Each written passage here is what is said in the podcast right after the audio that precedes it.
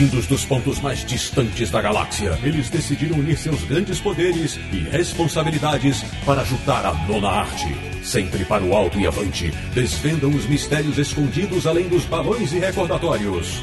Ortutatis, você queria um podcast sobre quadrinhos? Achou! Bem-vindo ao Confins do Universo.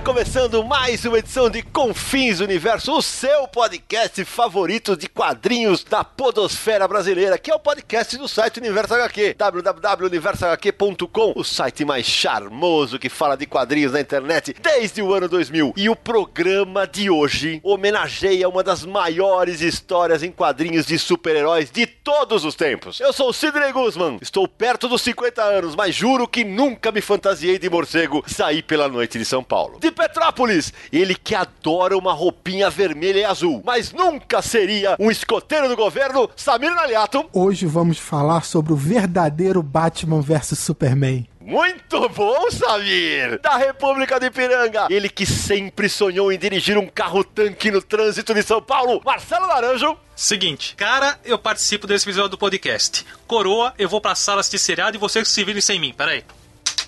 Coroa. Cara, vamos Ai, embora. que droga. Ah, deu cara, que uh, quase que a gente se livra. Que pena, hein? E de Luxemburgo, ele que ao ler esta obra pela primeira vez na vida torceu contra os mutantes. Sérgio Codespot. Poucas vezes na vida torcendo contra os mutantes. Torcendo pro morcegão. Pois bem, meus amigos do Confins Universo, todo mundo já sacou. O Confins Universo de hoje é especialíssimo, é sobre o Cavaleiro das Trevas, a obra que completou 30 anos do lançamento da sua primeira edição, agora em 2016, e que pra mim é a maior história de todos os tempos, justamente no meu personagem favorito, o Batman. Os nossos ouvintes estavam pedindo fazia tempo, então a gente resolveu fazer aquele programa especial pra vocês, e a gente começa esse papo daqui a pouquinho. Não sai daí.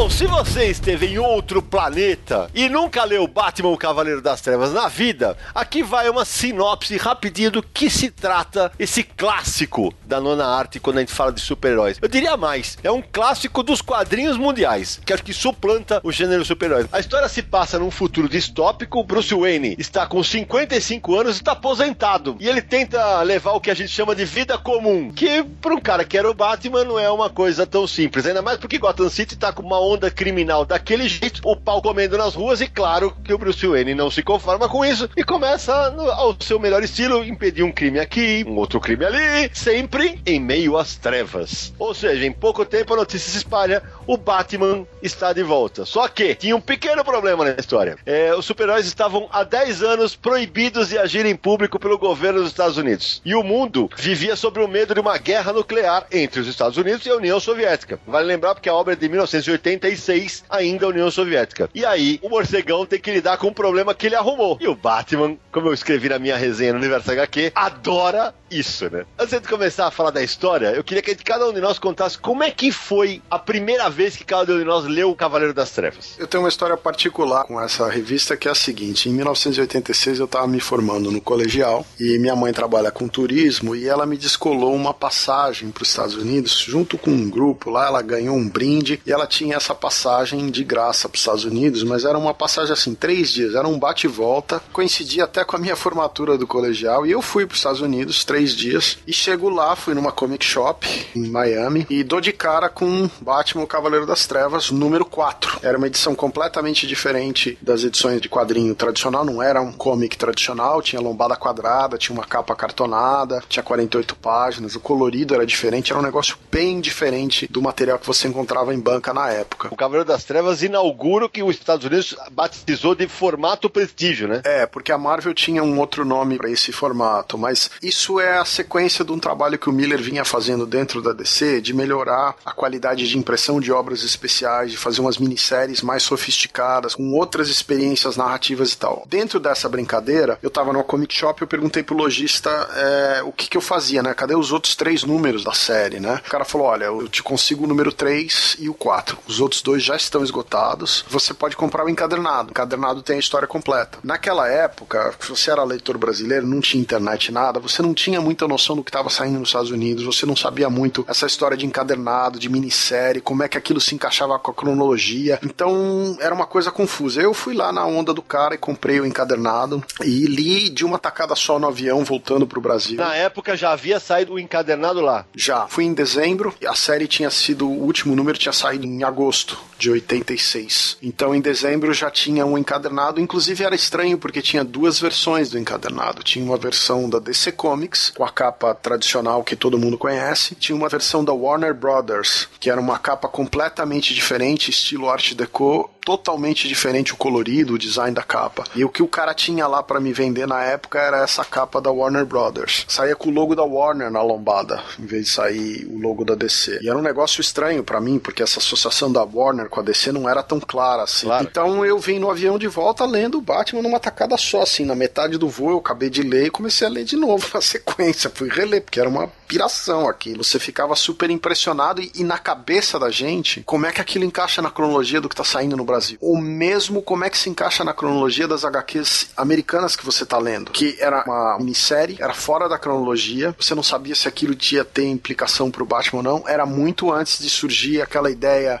é, é antes de sair o Túnel do Tempo no Brasil, que nos Estados Unidos chama Elseworlds. Era uma história alternativa, paralela, você não sabia como é que ia ser a relação. Inclusive, você vê que muitas das ideias plantadas ali, depois a, a DC usou na revista de linha. Nós vamos falar daqui a pouquinho, porque daqui a pouco a gente vai discutir a história. Eu vou contar como é que foi o meu caso. Poucos dos nossos ouvintes mais novos sabem disso, mas eu e o Naranjo, o Sérgio também. Cavaleiro das Trevas saiu pela editora Abril, aqui no Brasil, em 1987, ao mesmo tempo em que saía Crise nas Infinitas Terras em formatinho. Você imagina o que era a vida da gente como leitor? A cabeça explodindo, né? O universo da DC sendo refeito, uma minissérie em formato americano, algo que não acontecia no Brasil. E aí eu pego, descubro o meu personagem favorito, com 55 anos, uma narrativa completamente diferente, uma pegada violenta pra cacete. Eu falei, cara, o que é isso? Eu fico pensando nessa garotada de hoje, os leitores que ficam ansiosos, ah, não aguento ficar, eh, quando sai nos Estados Unidos eu tenho que ler. Cara, era um mês de tortura, esperando, visitando a banca todo dia. Chegou? Não, não chegou. Chegou? Não, não chegou. Cara, eu lembro quando eu chegava, eu lia, acabava e relia, como o Sérgio fez. Você deve ter passado pelo menos, né, Nara? É impressionante. É a história em comum aqui. Eu terminei de ler, eu falei, nossa, eu li de novo. Foi igual. É interessante isso. Eu acredito que eu fiquei sabendo do Cavaleiro das Trevas, a única opção era nos próprios formatinhos da Abril. Eles costumavam fazer propaganda do que eles iam lançar. Então, não é tão claro assim na minha, na minha memória, mas a, a chance maior é de eu ter ficado sabendo por ali. Comprei, realmente era um formato diferente, um... já era luxo, né? Dá pra dizer que já era formato luxo, né? Série de luxo, não vinha? E vinha, era formato americano, lombada canoa, mas a capa era cartonada, era grande, o colorido era melhor e vinha minissérie de luxo e tal. E era um tapa na cara, né? Mas as capas não eram originais. Ah, não? A primeira capa do número 1 um não é a capa do raio com o morcego pulando. Você tá falando da minissérie original da Abril, não é isso? A primeira que saiu pela Abril, as capas, a primeira capa não é a capa original americana. Eu acho que nenhuma das capas são originais americanas, né? Eu não lembro se todas. Eu, eu sei que o primeiro encadernado brasileiro é. Eu acho que as capas originais americanas vieram na reimpressão da minissérie. Se eu não me engano, o Érico Assis fez uma matéria no Melete em que ele cita isso, é, e que parece que abriu na época, optou por fazer, por mudar as capas, porque achava que não agradaria o público mais infantil que lia super-heróis. Vai vendo, olha como eram outros tempos. Clark, isto é entre mim e você. Tem uma história aqui que é lendária, é, eu não sei dizer até que ponto ela é verdade ou não, mas reza essa lenda aí que parte da escolha das capas originais do Brasil não era só questão do apelo, como vocês estavam falando, comercial, marketing, não sei o que. Uma parte do problema é que alguns dos materiais ao longo da série não tinham chegado, eles parece que não tinham todo o material da série. Se eu não me engano. Se dizer, Sérgio, que na época os arquivos não eram digitais, você tinha que esperar não. os fotolitos virem para cá eram os fotolitos em quatro filmes: o filme do preto, o filme do cian, o filme do yellow e o filme do magenta. Aí sim você ia montar e fazer a impressão. E onde o filme, até para explicar para os nossos ouvintes, o filme do preto é onde entra todo o traço preto do quadrinho e os balões. Então Exatamente. ali o texto era é. substituído. Então, eu não tenho certeza do problema, mas reza a lenda que numa das edições eles tiveram um problema que um artista interno da editora fez uma parte da edição, ou talvez é, ele ele teve que pegar a edição americana, colocar na mesa de luz e refazer o nanquim de certas páginas, como no vegetal, como se fosse o fotolito para imprimir a edição. É o que eu vou repetir. Não sei até que ponto essa informação é acurada, mas é uma história que eu já escutei algumas vezes. O que eu posso dizer sim é que isso aconteceu na redação da Abril muitas vezes. Eu não sei se é especificamente no Cavaleiro das Trevas, a gente vai checar para um próximo Confins Universo, a gente vai desvendar essa história. É, mas eu posso posso dizer o seguinte: muitas vezes aconteceu isso. O Marcelo Campos, da Quanta, nosso amigo, inclusive, na, na, segunda edição do meu workshop de edição de quadrinhos, ele falou: cansei de fazer isso lá, de botar o papel em cima e completar, porque não vinha arte, porque precisava completar uma arte. Ou precisavam fazer mudanças por causa da cronologia. Vale lembrar que o material que, não da DC, mas o material da Marvel, por exemplo, os fotolitos não vinham dos Estados Unidos, vinham da Irlanda. Isso, é, exato. Marvel guardava toda a parte de fotolito, de arte, de cópia, não sei o que, isso tudo ficava num, numa parte da empresa que estava na Irlanda. Então você fazia um contrato com os Estados Unidos depois ficava esperando vir da Europa um, foto, um monte de fotolito para você poder imprimir. Só complementando aqui, o sentimento que eu tive quando da leitura do primeiro número do Cavaleiro das Trevas, eu acho que é aquela sensação que todo mundo já teve, todo mundo que é leitor, quanto mais, aí sabe disso. Aquela obra que ela sobe o nível do que você está acostumado até aquele momento, até aquela idade, né? Ela dá um pulo, dá um susto na gente. Você termina de ler e você fala, meu Deus, mas o que foi isso que eu li? É o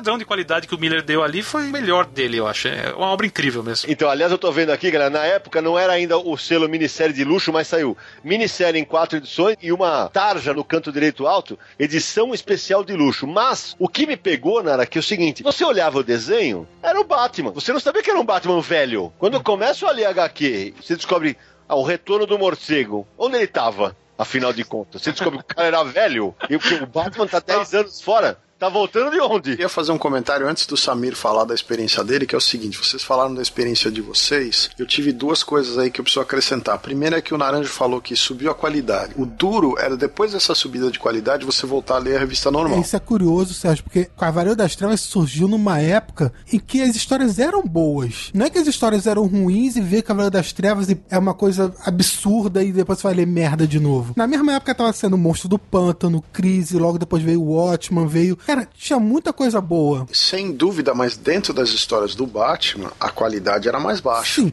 qualquer coisa que você for comparar, a qualidade é mais baixa. Ele comparava com o X-Men, entendeu? Aí magoou, foi isso? Não, não, não. não. É, sem zoar, não. Era é não, dentro tô, da revista do Batman mesmo. E a segunda coisa é que, assim, eu tinha essa infelicidade de ser viciado em quadrinhos, então eu comprava as edições brasileiras e edições americanas. A edição brasileira estava para trás e a edição americana estava para frente. E eu faltava sempre uma peça do quebra-cabeça de como as duas coisas se ligam. Que tinha um, um, tempo de defasagem no material brasileiro e as edições americanas estavam bem para frente. Então, até você conseguir montar o quebra-cabeça do que, que o Cavaleiro das Trevas representa para as histórias que você está lendo, tanto nos Estados Unidos quanto no Brasil, dava um nó na cabeça. Isso chegou num ponto para mim que eu fiz um negócio que eu nunca mais fiz e nunca mais farei. Eu quis emprestar para alguns amigos para falar: meu, lê isso daqui. Até pra ver se a pessoa entendia porque eu gostava de quadrinho. Mas eu aprendi quando o nego nasce burro, tem gente que tem que morrer, morrer burra mesmo, né? Porque não adiantou nada.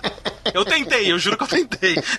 Bom, mas agora é o Samir contar, né, Samir? E pra você? Porque você não pegou a primeira versão, né, Samir? Não, não peguei a primeira versão. Quando a primeira minissérie da Abril foi publicada aqui no Brasil, eu tinha nove anos, né? Eu só fui ler Cavaleiro das Trevas depois, é, pegando em sebo. Mas aí eu li naquele encadernado que depois a, a Abril lançou um encadernado em que na capa tava o Batman, o Superman prestes a lutar, uma capa preta e vermelha, né? Essa capa é a capa número 4 da edição original americana. E esse encadernado é o do Encalhe. Eram as quatro edições da minissérie que eles pegavam o Encalhe, encadernavam uma capa nova e colocavam na banca. É, eu li dessa edição que eu comprei em sebo, apesar da Abril depois ter publicado essa minissérie várias vezes de novo. Eu já tinha ouvido falar na história, na verdade, né? Então, assim, não foi que eu peguei uma coisa completamente na surpresa como vocês. Já tinha se passado alguns anos, todo mundo elogiava, até as próprias revistas da Abril, as mensagens, né, falavam é, carta de leitor e outras coisas. Então eu já sabia que era, história era muito boa e tal, e eu corri atrás procurando em sebo se tinha especificamente essa. Mas eu me lembro que a minha primeira reação assim foi de estranhar o traço do Frank Miller. Ah, que legal. É, Eu estranhei aquele traço mais quadradão, Mais estilizado, na verdade. mais estilizado, é. Porque é bem diferente das revistas de linha, né? Eu também passei por isso, Samir. Pois é. E até um, depois, com o passar dos anos, eu vi outros trabalhos do Miller, o trabalho que o Miller desenhou para Demolidor, era um traço mais tradicional dele. É, nessa minissérie tem uma coisa de diferente, né? E a minha primeira reação foi de estranhar isso, mas assim, é coisa de costume. Você vai passando a página e você vai vendo a história, vai lendo e, pô, é sensacional. Até comentar isso que nessa época da Abril, quando a Abril publicava os quadrinhos da DC, a Abril fez uma coisa que não se faz mais hoje em dia, que é republicar a minissérie. Porque a Abril publicou a minissérie Como minissérie, você diz, né? publicar como minissérie. A primeira vez em quatro partes em 87, depois republicou de novo em quatro partes em 97, depois publicou em duas partes em 2002 para aproveitar o lançamento de Cavaleiro das Trevas 2. Cara, eu não lembrava dessa. Pois é. A primeira capa é muito bonita com o Batman em cima de um fio e só, só na sombra. Muito bonito esse desenho. Uma capa de uma edição comemorativa já. Essa edição de 2000 e pouco. Samir, então vamos aproveitar que você conheceu o Cavaleiro das Trevas da segunda minissérie. Vamos contar para os nossos ouvintes, até para mostrar a importância que tem essa história no Brasil, quantas vezes Batman o Cavaleiro das Trevas foi lançado por aqui. Bom, então vamos lá. Primeiro em 87, minissérie em quatro partes. Aí teve um encadernado em 88. Isso. Depois, outro encadernado em 89. As capas eram diferentes desses dois encadernados. Isso. A primeira é o Batman pulando com o raio atrás, só que eles deram uma curva no raio. E a segunda. É verdade, É, cara. o raio tá curvado na capa, dando uma volta pelo Batman. Rapaz, é verdade. E a segunda capa é que eu falei que o Superman e o Batman prestes a se enfrentarem. Depois teve de novo a minissérie em 97, já essa quarta versão. Quinta versão, minissérie em duas partes em 2002. Aí mudou de editora. A Abril parou de publicar DC, a Panini adquiriu os direitos e lançou em 2007 a edição definitiva. Em capa dura, é aquela capa prateada, vocês lembram daquela capa prateada da Panini? Lembro, lembro, lembro. Hoje custa uma fortuna no Mercado Livre. Mas já era caro na época que saiu. E aí junta o Cavaleiro das Trevas 1 e 2 nessa edição. Eles lançaram também uma versão em capa cartonada na mesma época, que é o mesmo desenho, só que em capa vermelha. Eu comprei essa. A partir daí foi só encadernado, tá? Não teve mais minissérie. Sim. Depois a edição definitiva mudou de capa, é uma capa do Batman todo ferrado lá no meio da luta. Depois mudaram a capa de novo. Pra mim, a mais bonita de todas, que é o Batman pulando com o raio atrás dele, que é a versão que eu tenho. Que é a capa do encadernado, que é a capa da primeira edição americana. Que é a de 2014. 2014. E a mais recente, que saiu ano passado, é a capa que é igual àquela que eu falei da Abril, com Batman e o Superman prestes a se enfrentarem. A capa vermelha que você falou, Samira, já chamava edição definitiva, né? A primeira cartonada, logo depois da prata. Pra mim foi edição quase definitiva, porque eu derrubei ela do alto do armário, ela amassou a capa, amassou a lombada. Eu quase mordi de raiva a revista, porque eu odeio quando isso acontece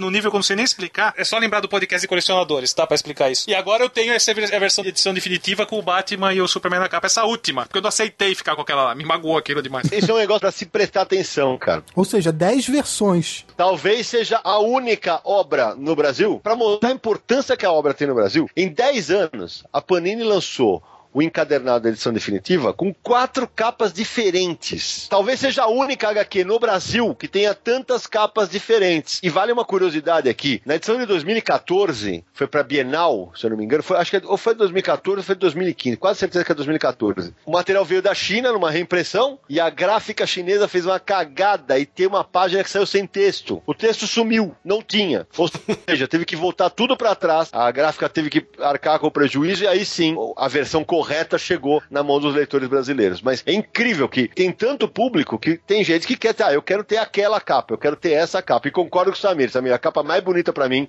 é a do raio. É isso aí. Três coisas. A importância do Batman no Brasil, vale lembrar que o jornal Estado de São Paulo, quando reformulou o jornal, uma das capas do caderno 2 que ganhou muito destaque foi essa capa do Cavaleiro das Trevas que ocupava a página inteira do jornal. O caderno 2, página inteira, era o Batman pulando. Eu lembro disso. Duas chamadinhas de texto. A primeira página inteira do caderno era só o Batman pulando. Depois você tem o seguinte: nos Estados Unidos, por volta de 87 para 88, saiu uma edição chamada The Complete Frank Miller Batman. Essa era uma edição encadernada com capa de couro com o, a capa impressa em baixo relevo estampado, né? Em prateado. Incluía, eu tenho. É, eu sei. incluía o Cavaleiro das Trevas, o Batman 1 e umas histórias soltas do Frank Miller com o Batman. E vocês está falando de várias capas aí. A capa que eu falei do meu encadernado original é uma capa que tem um prédio com o logo do Batman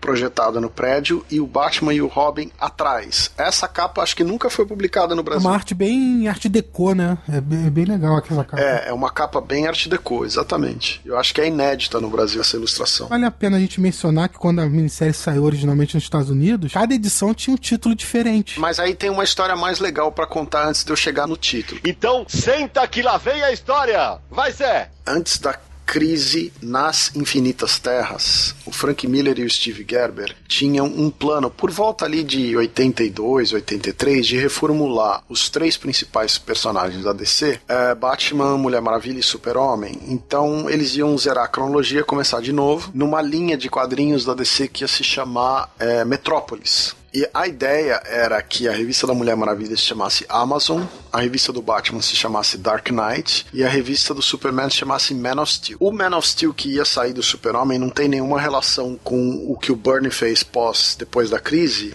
apesar que o título é o mesmo. E o Dark Knight também não tinha nenhuma relação com a revista Dark Knight que saiu mais para frente fora o Cavaleiro das Trevas. O lance é que quando eles desenvolveram esse material que acabou não sendo publicado porque esse selo Metrópolis não saiu, o Frank Miller escreveu quatro edições do que seria a revista Dark Knight. As ideias dessas edições serviram de base para ele fazer o Cavaleiro das Trevas, que em inglês se chama The Dark Knight Returns, e depois também serviram para fazer o ano 1. E aí você tem o Cavaleiro das Trevas sendo o fim do Batman e o ano 1 sendo o começo do Batman. O Batman com 25 anos, o Batman com 55 anos. Originalmente, o, o Frank Miller declarou que o material que quando ele começou a, a divulgar o Cavaleiro das Trevas, quando estava para sair ali por volta de 85, ele deu umas entrevistas e numa dessas entrevistas ele declarou que a revista original, que o material ia ter uh, três edições. Só iam ser não quatro, mas três edições de 48 páginas. Cada uma delas ia ter um título. E os títulos iam ser The Dark Knight Returns, que é o mesmo título da primeira edição americana. O segundo ia se chamar The Dark Knight's Revenge. E o terceiro ia se chamar chamar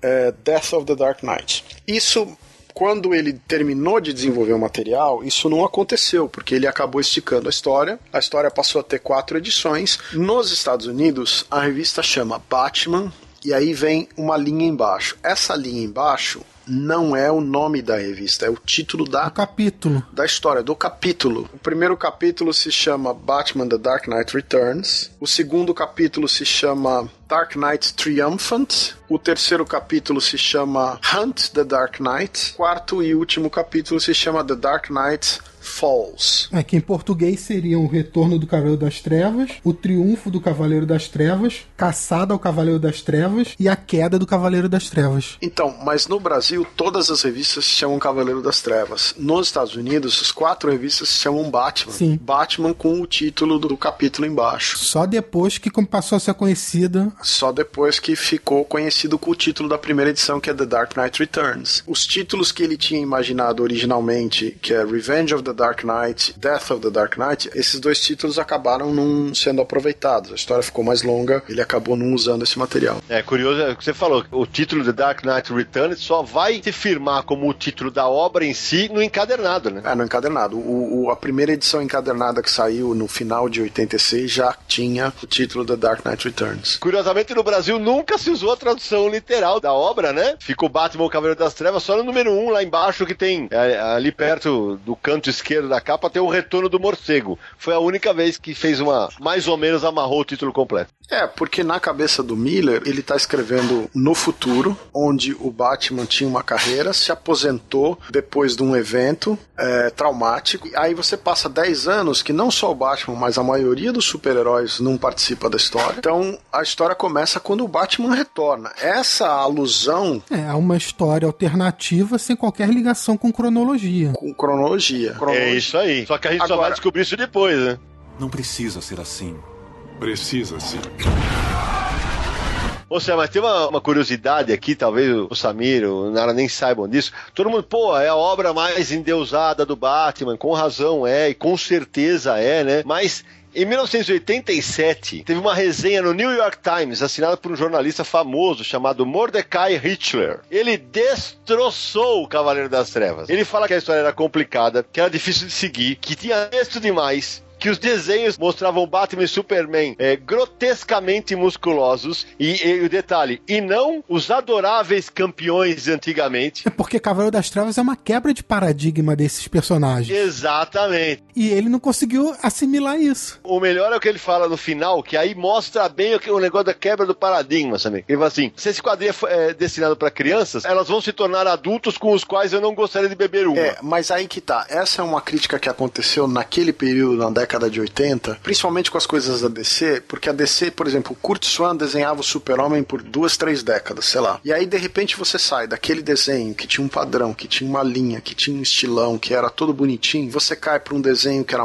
graficamente muito mais arrojado, estilizado, diferentão, que não era necessariamente confortável. Narrativa do Frank mesmo é uma narrativa cinematográfica. E tinham elementos muito como continuidade, como narrativa, era muito mais forte, muito mais dinâmico que o material que a DC publicava antes. E tem um agravante. Durante a década de 70, 60 e 70, a DC dominava o mercado de quadrinhos nos Estados Unidos. A Marvel era a segunda. Por volta de 74, 75, a Marvel passou na frente. E aí a Marvel deu uma deslanchada e a DC não tinha como competir com o que eles vinham fazendo. O único título da DC que competia com o que a Marvel estava fazendo era os Novos Titãs. Então, quando a DC faz crise e relança essas coisas, esses produtos especiais, Ronin, Cavaleiro das Trevas, trevas, caçadores do Arqueiro Verde, que nos Estados Unidos se chama Green Arrow The Longbow Hunters. Quando eles começam a lançar esses materiais, era uma avalanche de qualidade de produtos diferentes, era uma nova DC Comics, era uma DC Comics capaz de competir com a Marvel em termos do que eles estavam pondo no mercado. E em muitos casos, não só competir, como passar na frente. Né? Você não tem um produto equivalente ao Cavaleiro das Trevas, a Ronin, a Watchmen, a V de Vingança dentro da Marvel no mesmo período. Você tem as fases clássicas do Miller no Demolidor, você tem lá Bernie Claremont nos X-Men, você tem umas coisas super bacanas acontecendo, mas você não tem esse material mais de luxo saindo, esse material mais dinâmico saindo. A Marvel acaba tendo que correr um pouco atrás. Né? O próprio Miller, quando retorna para Marvel com o Mazzucchelli fazendo a queda de Murdoch, ou fazendo o, a minissérie da Epic Comics, a Electra Assassina com o Bill Sienkiewicz, é, aquela Amor e Guerra do Demolidor, aquela graphic novel desenhada pelo Bill Sienkiewicz, quer dizer, você tinha aí uma DC que não conseguia competir com a outra editora, reformulou tudo e passou não só a competir, mas em muitos casos passar na frente da competição. Oh, época boa. Bom, galera, o papo tá muito bom, mas é o seguinte, vamos fazer aquela pausinha para tomar tomar uma água. A gente volta daqui a pouco falando de todas as implicações que a história de Cavaleiro das Trevas trouxe para o mundo dos quadrinhos de super-heróis. Não sai daí.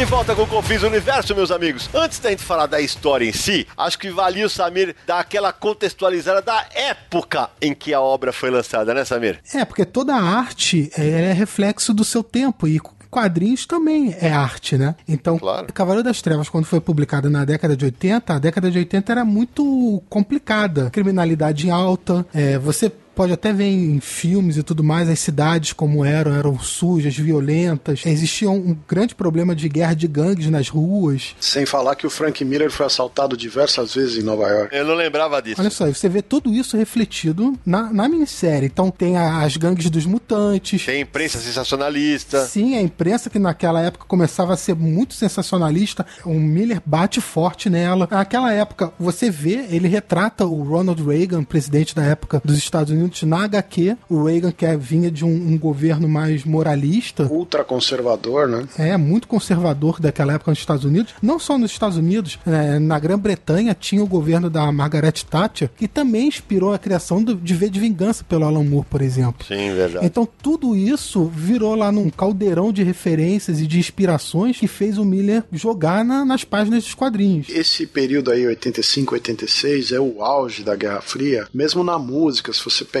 por exemplo, o Sting, quando ele lançou o LP solo dele, da época que ele saiu do Police e tal, uma das músicas do primeiro LP solo dele era o Russians, que é onde ele fala, eu espero que os russos também gostem das suas crianças, porque era aquela coisa da ideia do pesadelo nuclear e tal, americanos e russos aí se enfrentando, quer dizer... Que também está na obra. O Miller pega todo esse contexto da Guerra Fria, a era Reagan e não sei o que, e ele destila um, uma utopia baseada nessas coisas. Né? É, na verdade, uma distopia, né? É, exatamente. É, e fora isso, você vê, Cavaleiro das Trevas tem uma narrativa mais apurada, tem as câmeras de televisão quando tá o noticiário, são vários quadros por página. Tem o lance do Batman tá saindo daquele período. O Batman teve muito tempo durante a Era de Parata, a gente já conversou em vários podcasts sobre isso. Os quadrinhos eram mais simples, o bem sempre vencendo o mal, aquele tipo de coisa. E o Batman tava saindo dessa época também que vinha da série de TV, que era imaginário de muita gente tinha do Batman. Já vinha numa fase ficando mais sombrio e aí o Miller chega com os dois pés na porta. Vale dizer que com essa fase que ele volta a ganhar um tom um pouco mais sombrio é quando é quando o Dennis O'Neill é o que durante muito tempo foi o roteirista na fase do Neil Adams, que é uma primeira fase dos anos 70 que ele volta na, nos anos 80 o Dennis O'Neill passa a ser o editor dos títulos do Batman, Exato. que é quando começa a ver essa retomada até o Miller chegar. Isso mesmo. E você vê isso na própria HQ, porque, por exemplo, é, quando o Bruce Wayne retoma a identidade do Batman, ele tá com aquela roupa azul com símbolo amarelo no peito.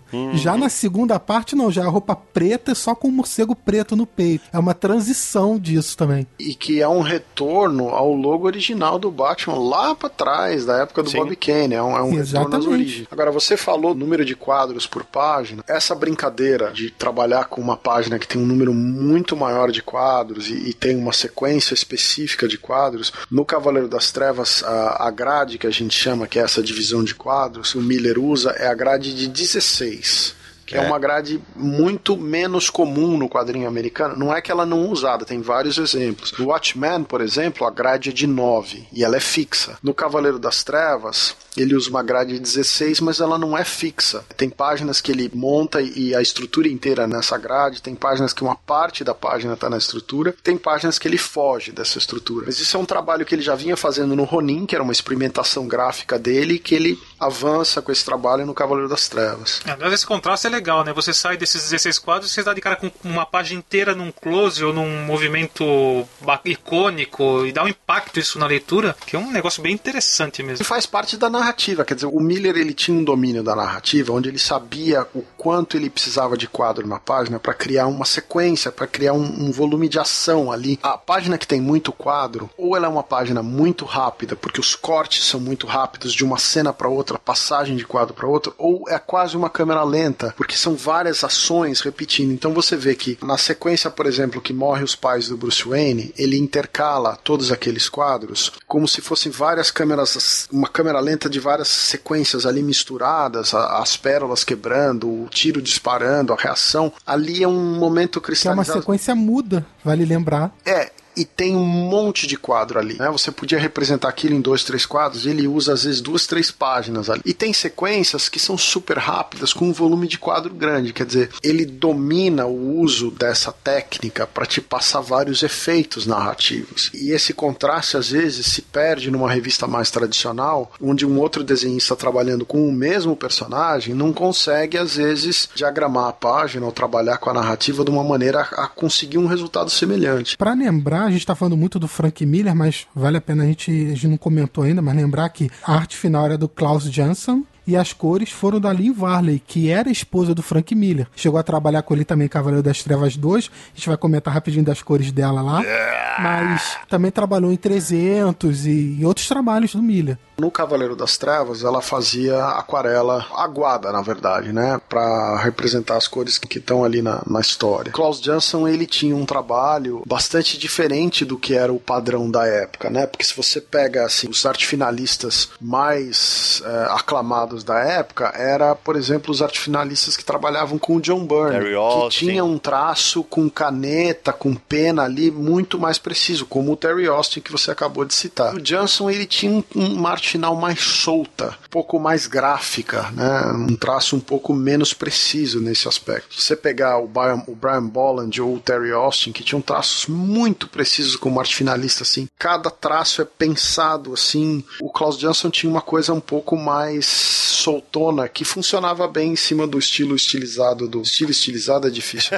funcionava bem em cima do traço estilizado do Frank Miller. Mas ó, sabe o que você falou? Eu lembro quando eu resenhei a edição definitiva da Panini pro Universo HQ, vai ter o link aí na postagem do site sobre o podcast. Teve algumas coisas que eu falei, o Cavaleiro das Trevas é tão marcante, por exemplo, a grade que você falou e o uso da televisão o tempo inteiro como recurso narrativo, isso passou a ser quase uma regra seguida dentro da DC. Por exemplo, Batman o Messias, o Jim Starlin, tem o recurso da televisão, vocês lembram disso? Sim. Quer dizer, é um negócio que a obra do Miller é tão importante que ele determinou o que o Batman passaria a ser dali pra frente e como ele é até hoje. É aquele Batman. Isso é uma coisa que eu quero ressaltar, né? Até Hoje em dia, quando o pessoal fala de Frank Miller, os leitores mais jovens, eles não gostam. Ah, é um cara que reacionário, um cara direitista, É. fascista, um velho que ficou caduco, as histórias são ruins e não sei o que e tal. Beleza, não, não vou discordar, o pessoal tem direito à opinião e tal. Vou abrir um parênteses. Aquele Holy Terror é de doer de ruim, hein? Vamos falar a verdade. Que era pra ser uma história do Batman. Graças a Deus não foi. O Frank Miller criou essa história pra ser uma história do Batman lutando contra o terrorismo. Exatamente. E aí acabou que abortaram e ele continuou criando um outro personagem em cima. Então, mas o Frank Miller Eu discordo. Pra mim, o Miller, na época áurea, foi um das melhores artistas do meio aí. Mas o Frank Miller, na época áurea, que é essa década de 80 que a gente está conversando, ele é um dos maiores inovadores gráficos do quadrinho de super-herói nos Estados Unidos. Ele é o maior. Pra mim, É, eu diria que ele é o maior. Um dos melhores narradores das duas décadas ali, 80 e 90, que estava rolando. Você tinha não só inovações do que ele fazia dentro da página, mas ele inovava dentro da editora. Queria trabalhar com minisséries, queria trabalhar com público adulto, queria trabalhar com colorido melhor, com papel melhor, queria trabalhar com outras coisas. Ele é um dos caras que lutava pelos direitos dos autores. Fez uma campanha grande com assim para Marvel devolver os materiais do Jack Kirby. Então ele tem uma posição muito importante nesse material. Quando surgiu aquela história da Image, é, com os direitos, os autores levando seus trabalhos para a Image, porque eles tinham controle da obra e não sei o que, o Frank Miller, o John Byrne, o Terry Austin e o Mignola faziam parte de um selo que chamava Mavericks que era um selo da Dark Horse autoral. Então foi ali que surgiu o Sin City do Frank Miller, que era uma outra inovação gráfica, que de repente era uma história em preto e branco, quando comum era você ter histórias coloridas, e era altamente gráfica.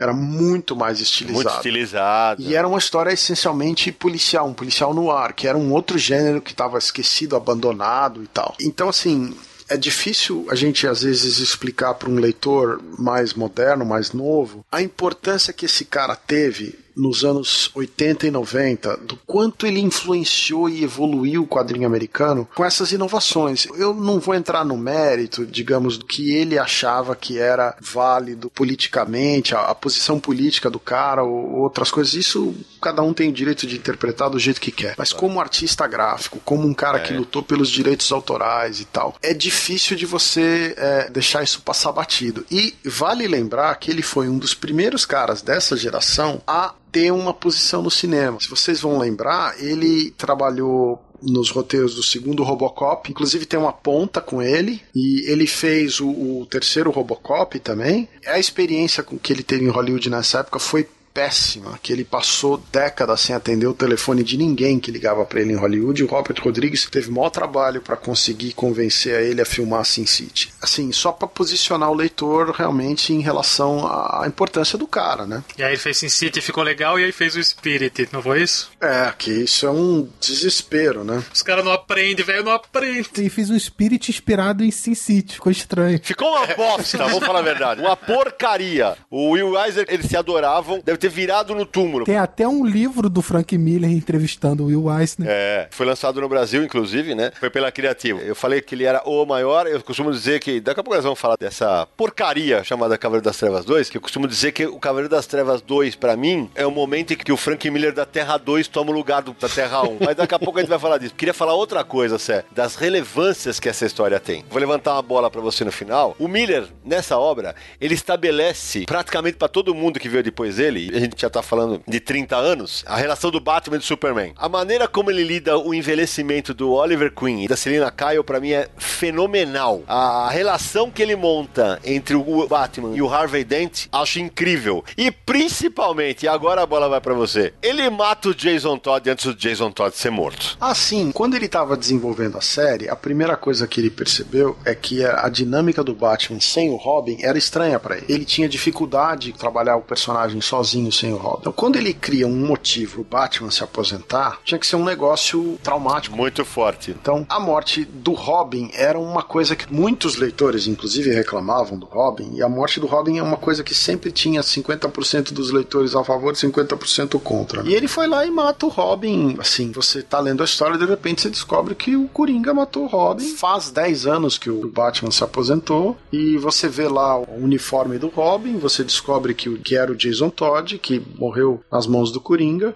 E esse material é o gancho para ele usar uma ideia que é do John Byrne, e não é a única ideia que o John Byrne deu para ele ao longo da carreira dele, mas é uma das ideias, que era, já que você tem que fazer um novo Robin, por que que não faz, não usa uma mulher? Você tem aí a menina no papel do Robin, que é a Carrie Kelly, que é uma ideia original do Byrne de usar uma garota no papel do Robin, que é um, uma ideia que o John Byrne passou para ele. E essa sequência que você tem Batman tomando conta de uma menina como Robin, essa relação, É muito legal. depois você vai ver isso refletida no- na geração seguinte, que é a geração do Jim Lee. Aquela sequência famosa que ele desenhou os X-Men, você tem o Wolverine representando o Batman Isso. e a Jubileu representando o Robin, inclusive com aquela famosa capa amarela que era a mesma cor do Robin. Sobretudo, né? É, tem uma sequência inteira do X-Men onde tem duas ou três cenas que são homenagens diretas às sequências do Cavaleiro das Trevas, por exemplo. E Cé, tem uma coisa que você falou agora, que eu acho que foi uma mensagem que o Miller quis passar e acho que ele foi muito feliz. Quando ele coloca a Carrie Kelly com o Robin, eu acho que ele presta uma homenagem a todo mundo que sabia da tolice que o Frederick Wertan, pra quem não sabe quem é ele, ouça o Confis do Universo sobre censura nos quadrinhos, que ele falava do homossexualismo e tal, porque o Batman trata dela como uma filha o tempo inteiro. E é exatamente como ele fazia com os outros Robins. Sim, e aliás é curioso você ler, então, por exemplo, a gente tá falando das edições definitivas da Panini, leia a introdução escrita pelo Miller, que ele detona o Frederick Werton e o livro dele. Ele se recusa a escrever o nome do autor e o nome do livro. Ele se recusa.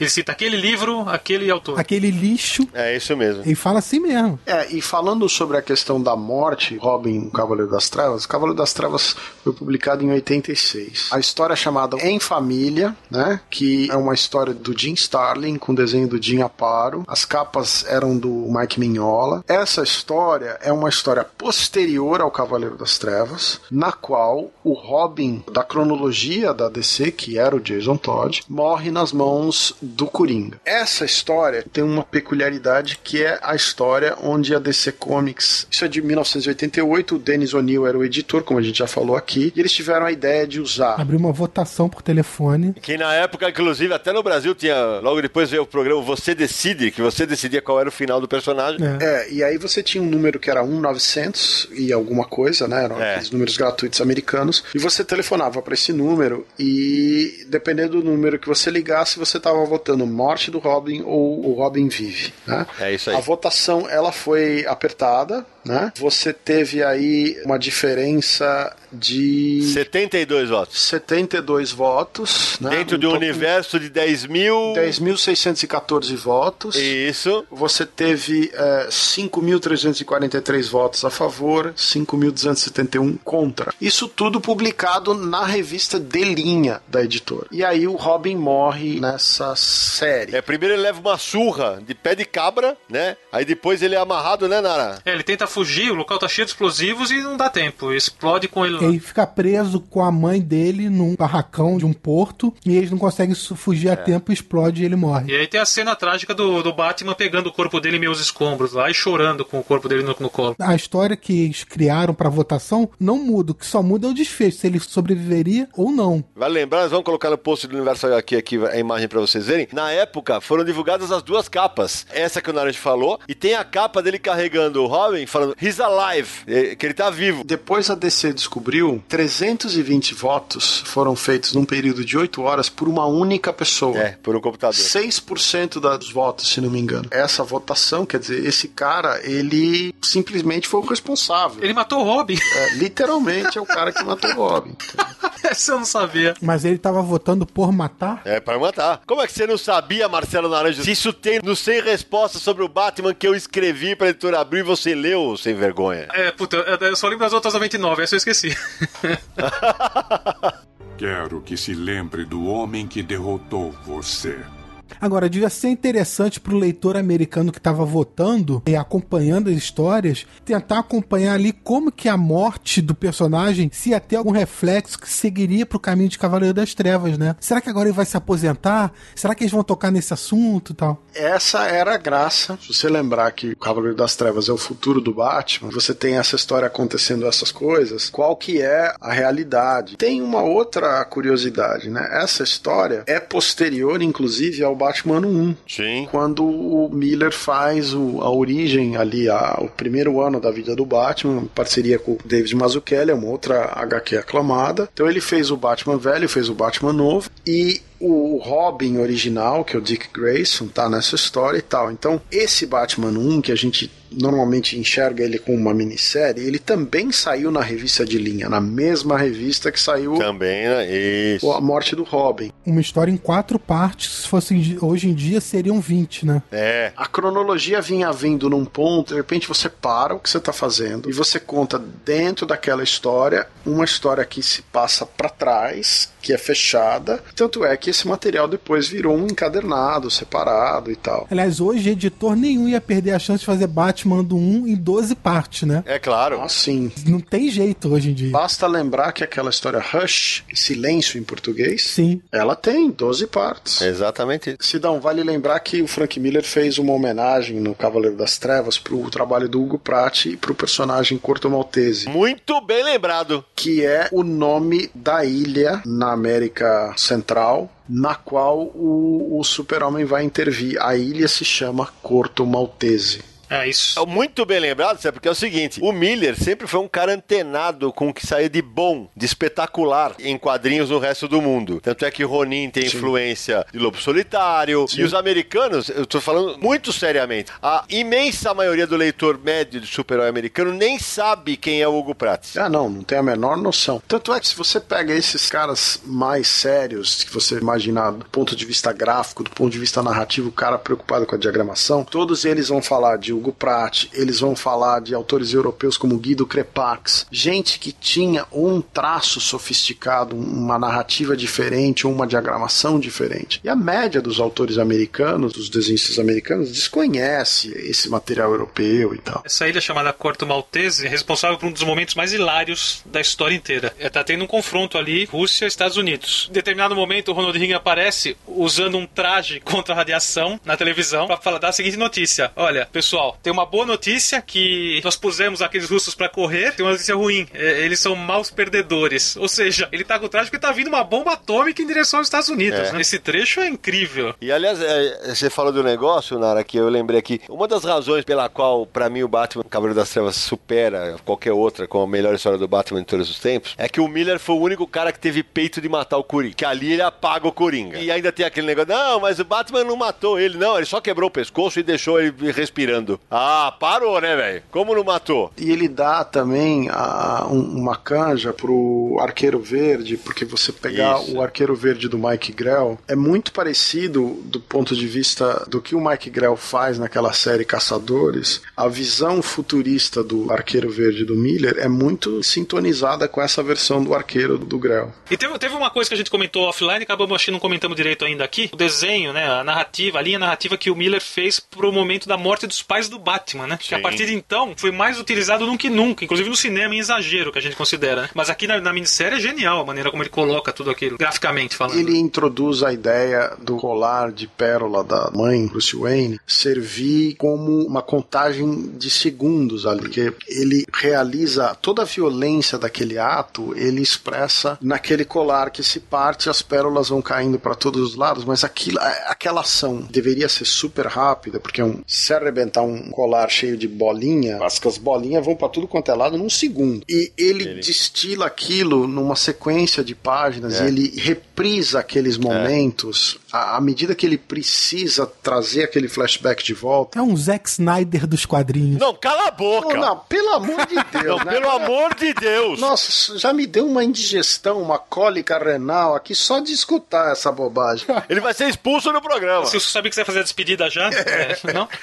Ele vai dar o tchau Eu não agora. podia dele. perder esse gancho. Eu tenho dúvida, Sé. De verdade, minha memória não, não, não tão é boa o suficiente pra lembrar se a gente teve antes do Miller, nas N vezes em que se relembrou da morte dos pais do Batman, se alguma vez usou-se com tanto foco o lance das pérolas. Não, isso é uma coisa dele. Não sei se você vai lembrar de uma HQ do Batman, que é saiu nos Estados Unidos o DC Especial número 1. Não é um negócio que todo mundo conhece. Aqui no Brasil foi publicado pela editora Abril numa revista de linha do Batman, que é uma história, acho que do Dennis O'Neill com desenho do Michael Golden. E nessa edição você tinha uma revista de 84. Nessa edição DC Especial número 1, e a graça dessa história é a seguinte: tinha o Batman e o anti-Batman. Então você tinha numa sequência a morte dos pais do Bruce Wayne e na outra sequência você tinha a morte dos pais desse outro garoto que ia virar o anti-Batman, tá? E se você analisar as sequências de como os personagens morrem, o famoso beco do crime, aquela coisa toda, a ênfase que ele dá nessa sequência é mais a questão do tiroteio, dos pais falecendo e tal. A questão do beco em si, sabe? Aquela coisa da luz, os corpos no chão. A ideia da pérola é uma ideia que não tá lá. Essa marca,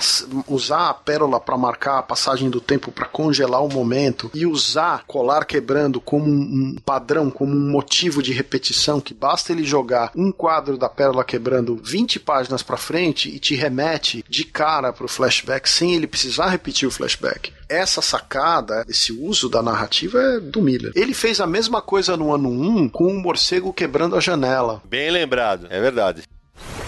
É uma mesa de operação. E eu sou o cirurgião. É, eu queria voltar ao que o Sérgio estava falando sobre. Ele passou rapidamente falando do Arqueiro Verde, porque é, a gente está falando de Cavaleiro das Trevas, como ela foi importante e tal, e ela, ao longo dos anos, voltou a ser é, referenciada de várias maneiras dentro do universo DC. E uma dessas maneiras foi aquela década de 90 que o Superman morreu e voltou, o Batman ficou aleijado, o Lanterna Verde virou Parallax, um vilão. Uma das mudanças que a DC fez foi com o Arqueiro Verde, onde ele tirou de cena o Oliver Queen e colocou para ser substituído pelo Conor Hawk, que era o filho do Arqueiro Verde. E ele passaria a ser o novo Arqueiro Verde. E como que eles tiraram o Oliver Queen de cena? Eles mataram o Oliver Queen numa sequência que mostra ele num avião com uma bomba e a- a- o avião ia cair numa. Não me lembro se era numa cidade, alguma coisa do tipo, ia matar várias pessoas. E a maneira que ele descobriu para impedir que a bomba explodisse foi colocando a mão, a mão dele dentro da bomba. E aí o Superman chega para salvar o Oliver Queen. E aí fala: Vou te tirar daqui. Aí o Arqueiro Verde, se eu sair daqui, a bomba explode, não posso tirar minha mão daqui. Aí o Superman vira e fala: Então eu vou ter que, com a minha visão de calor, decepar o seu braço. E isso é uma referência a Cavaleiro das Trevas, porque em Cavaleiros das Trevas, Exato. o Oliver Queen não tem um braço e ele culpa o Superman por ter perdido um braço. Exatamente. Exatamente, é. E aí o Arqueiro Verde decide morrer, mas não perder o braço, porque senão não poderia ser mais arqueiro. É, mas no Cavaleiro das Trevas, o lance é que o Arqueiro Verde, a visão dele em relação ao Super-Homem, é que o Arqueiro era um cara meio. Anarquista, total. E ele tinha uma visão que o Super-Homem era um, um fantoche do governo americano. Sim, o Batman também tinha essa visão. É, As histórias, elas não se complementam, é só uma referência de uma para outra. Sim, o que eu acho interessante é que Miller, nesse material, e o Mike Grell, que desenvolveu o material do arqueiro, quer dizer, se você pegar esse, esse materialzinho, você tem ali vários anos de DC Comics trabalhando em cima do que eles fizeram, inclusive do que o Byrne fez no Super-Homem muitos anos, né? Mas é, é fácil de ver que você tinha um ou dois caras criando um material que houve quase 10, 15 anos ali de material seguindo essas ideias. E Só pra complementar essa história do Arqueiro Verde, foi escrito pelo Chuck Dixon, que escreveu muito Batman também, e foi desenhado pelo Jim Aparo, que também desenhou muito Batman, e Rodolfo Damadi. É isso aí. Uma coisa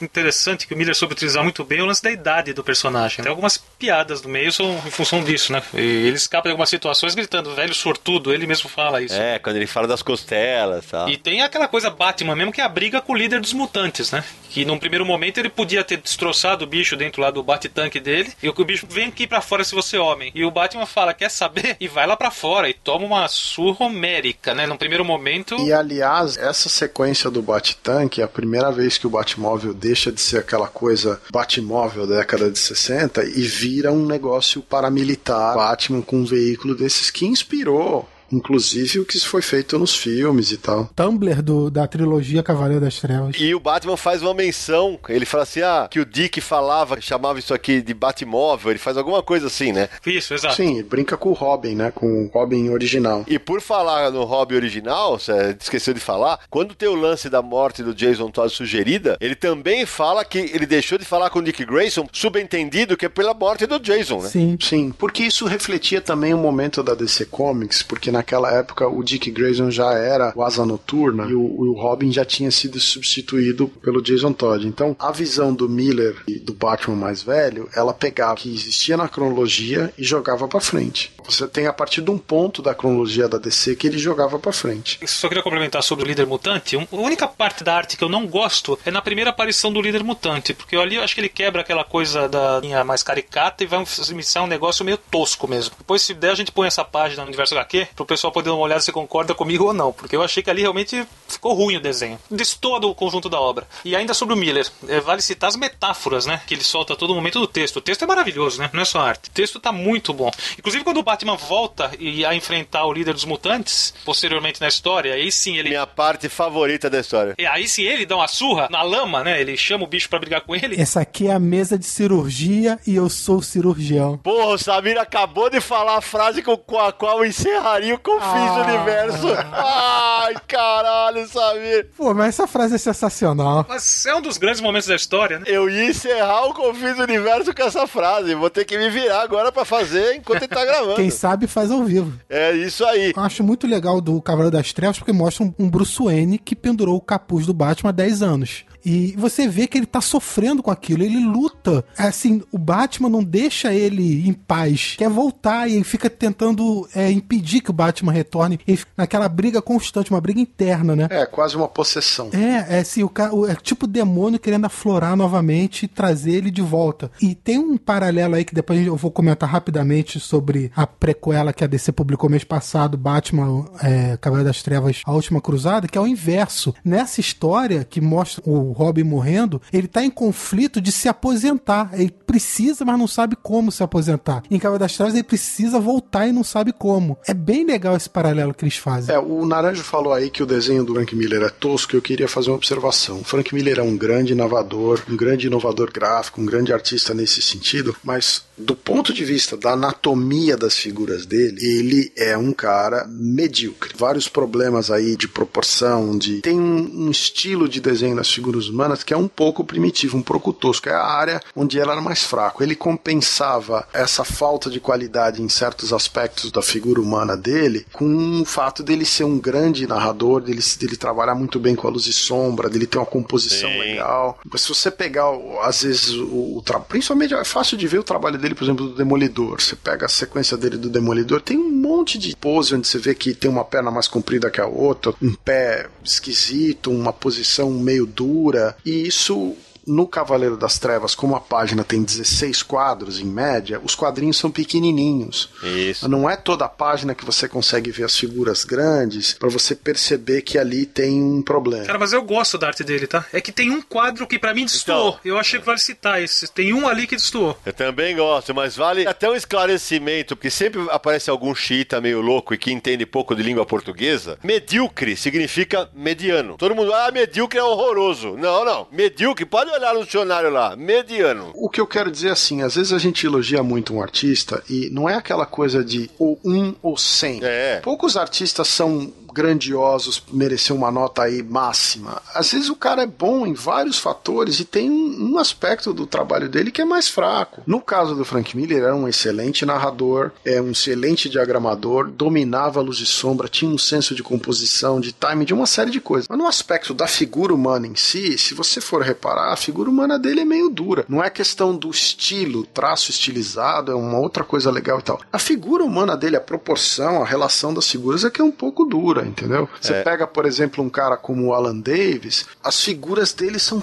todas elegantes, são todas dinâmicas, são, tem ali uma leveza e tal. É outro papo. Sérgio, só aproveitando isso que você está falando, como eu tinha mencionado antes, uma das coisas que mais me estranhou quando eu li Cavaleiro das Trevas pela primeira vez foi a arte do Miller. E aí você está falando sobre isso agora que remete àquilo. E o Coringa do Miller também me estranhou muito, porque é um, praticamente uma pessoa normal, não tem aquela boca distorcida, né? Escancarada. E ele é corpulento. É, corpulento e tem uma boca normal, e só passa um batom mais forte. Que, aliás, é parecido com o Batman, agora que a gente vai ver Esquadrão Suicida, que tem uma boca normal, só passa um, um batom mais forte. E não tem aquela boca distorcida, como a gente costuma ver nos quadrinhos. É uma questão de interpretação, porque se você reparar o Batman que ele desenha, ele desenha um Batman cujo capuz tem as orelhas bem curtinhas, né? Bem curta. E naquela época, se você pegasse a revista de linha, a orelha do Batman parecia duas antenas pontudas pra cima, assim. É. O próprio símbolo no peito. Um morcego quadradão. É, um morcego mais estilizado, com menos daqueles contorninhos da asa e tal. Tudo isso é um- uma questão, eu acho que, de interpretação, né? O que ele faz com o Coringa é a mesma coisa. Ele diminuiu um pouco aquele elemento mais caricatural que o personagem tinha, né? E colocou. É o mesmo Coringa, a mesma representação, talvez até um pouco pior do que a gente tá acostumado. Se bem que, quando você fala de Coringa, não tem o que dizer. A representação do Brian Bolland na Piada Mortal é a representação que, É, que é. ficou marcada na cabeça de todo mundo. Graficamente, isso quer dizer, né? É, graficamente. Porque o Miller diz que o Coringa dele é um assassino homicida e o do Alan Moore é um último romântico. Algo do tipo. É uma visão diferente dos escritores. Vocês que são mais velhos vão lembrar. Antes de tudo isso, se falava muito do Coringa do Marshall Rogers. E vocês que são mais velhos é o cacete, que só tem eu de mais velho aqui. Entendeu? Você que foi registrado com 10 anos, que os nossos ouvintes já sabem disso, você vê com esse papinho. Eu não lembrei de nada. Tá certo. Bom, mas o papo tá ótimo, tá espetacular, só que é o seguinte, né? Tem muita coisa pra falar de Batman Cavaleiro das Trevas. Então, vamos dar aquela paradinha pra dar uma respirada e no próximo bloco, o verdadeiro Batman versus Superman. E mais, a porcaria de Cavaleiro das Trevas 2 e Cavaleiro das Trevas 3. Até já!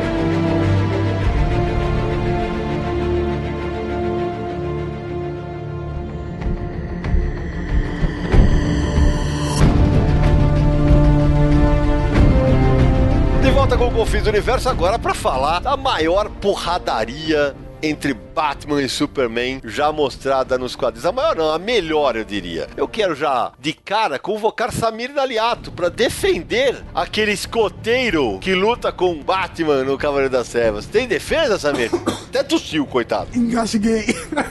É, coitado. O Superman já começa perdendo. Então é Kryptonita. Ó, se dá a maior defesa de todos é que é uma história do Batman, então o Frank Miller tem que diminuir o Superman. É a maior defesa.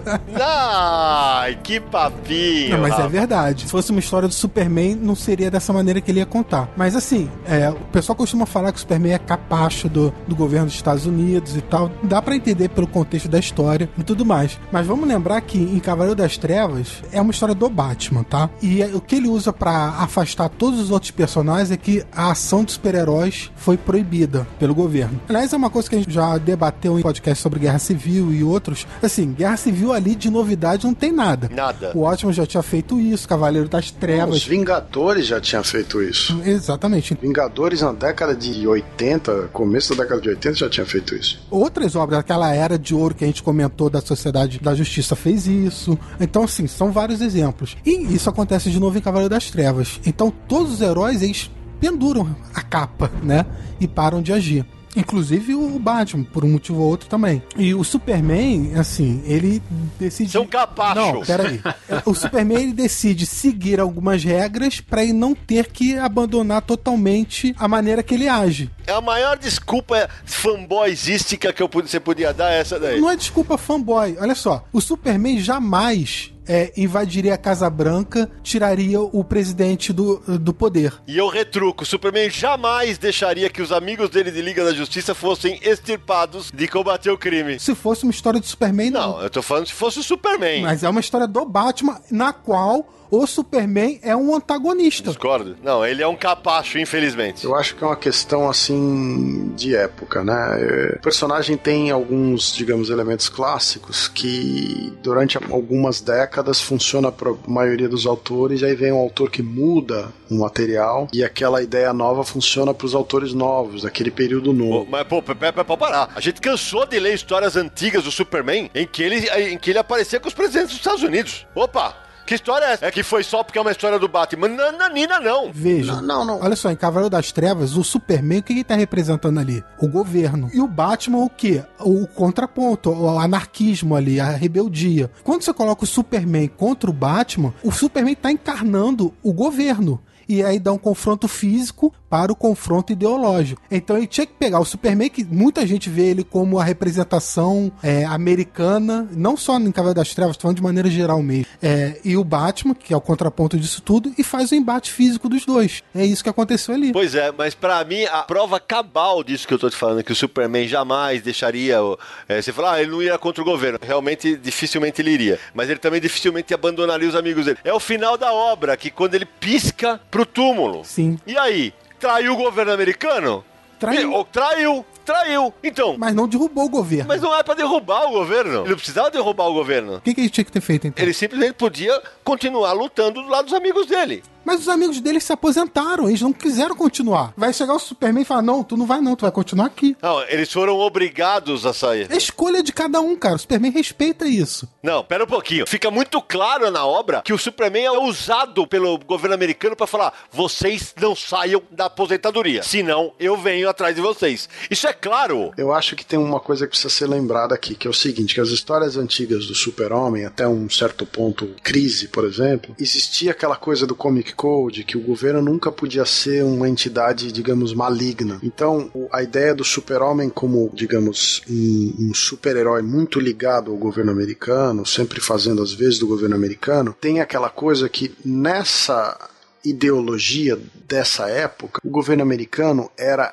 igual a, digamos, ao bem mundial. Era, sabe, a ONU na cabeça deles. Então, era uma coisa onde paternalista, assim, onde o americano sabia o que era bom para todo mundo e o super-homem tá ali ajudando a trazer o melhor para todo mundo, né? Era uma, uma coisa mais nesse sentido. E até uma época, uma coisa do, do Comic Code Authority, que você não podia ter uma série de representações ali contra Então. o governo, contra essa ideia do super-homem aliado nessa postura, quando o Miller faz o Cavaleiro das Trevas, provavelmente a primeira vez onde ele coloca o super-homem como uma arma, um negócio ultra poderoso que está obedecendo, digamos, as ordens, Os interesses. Sim, tá. tá é- é- isso eu não discuto, sem dúvida. os interesses do governo americano, literalmente. E, e essa era a visão do Miller do Super-Homem. É uma coisa muito distinta. Não era exatamente o que o Byrne estava fazendo na revista do Super-Homem. Era o que o Miller imaginava que seria o Super-Homem naquele futuro que ele imaginou do O que Batman. eu tô querendo dizer é que no contexto da história, foi uma maneira que o Superman encontrou control de continuar agindo e fazendo alguma coisa que ele achasse certo, É. sem ter que abandonar as ações dele. E é claro que o Superman é rebaixado para uma posição de confronto com o Batman, porque afinal de contas é uma história do Batman, o Batman é o herói da história. Batman leva um couro, ué. Mas também dá um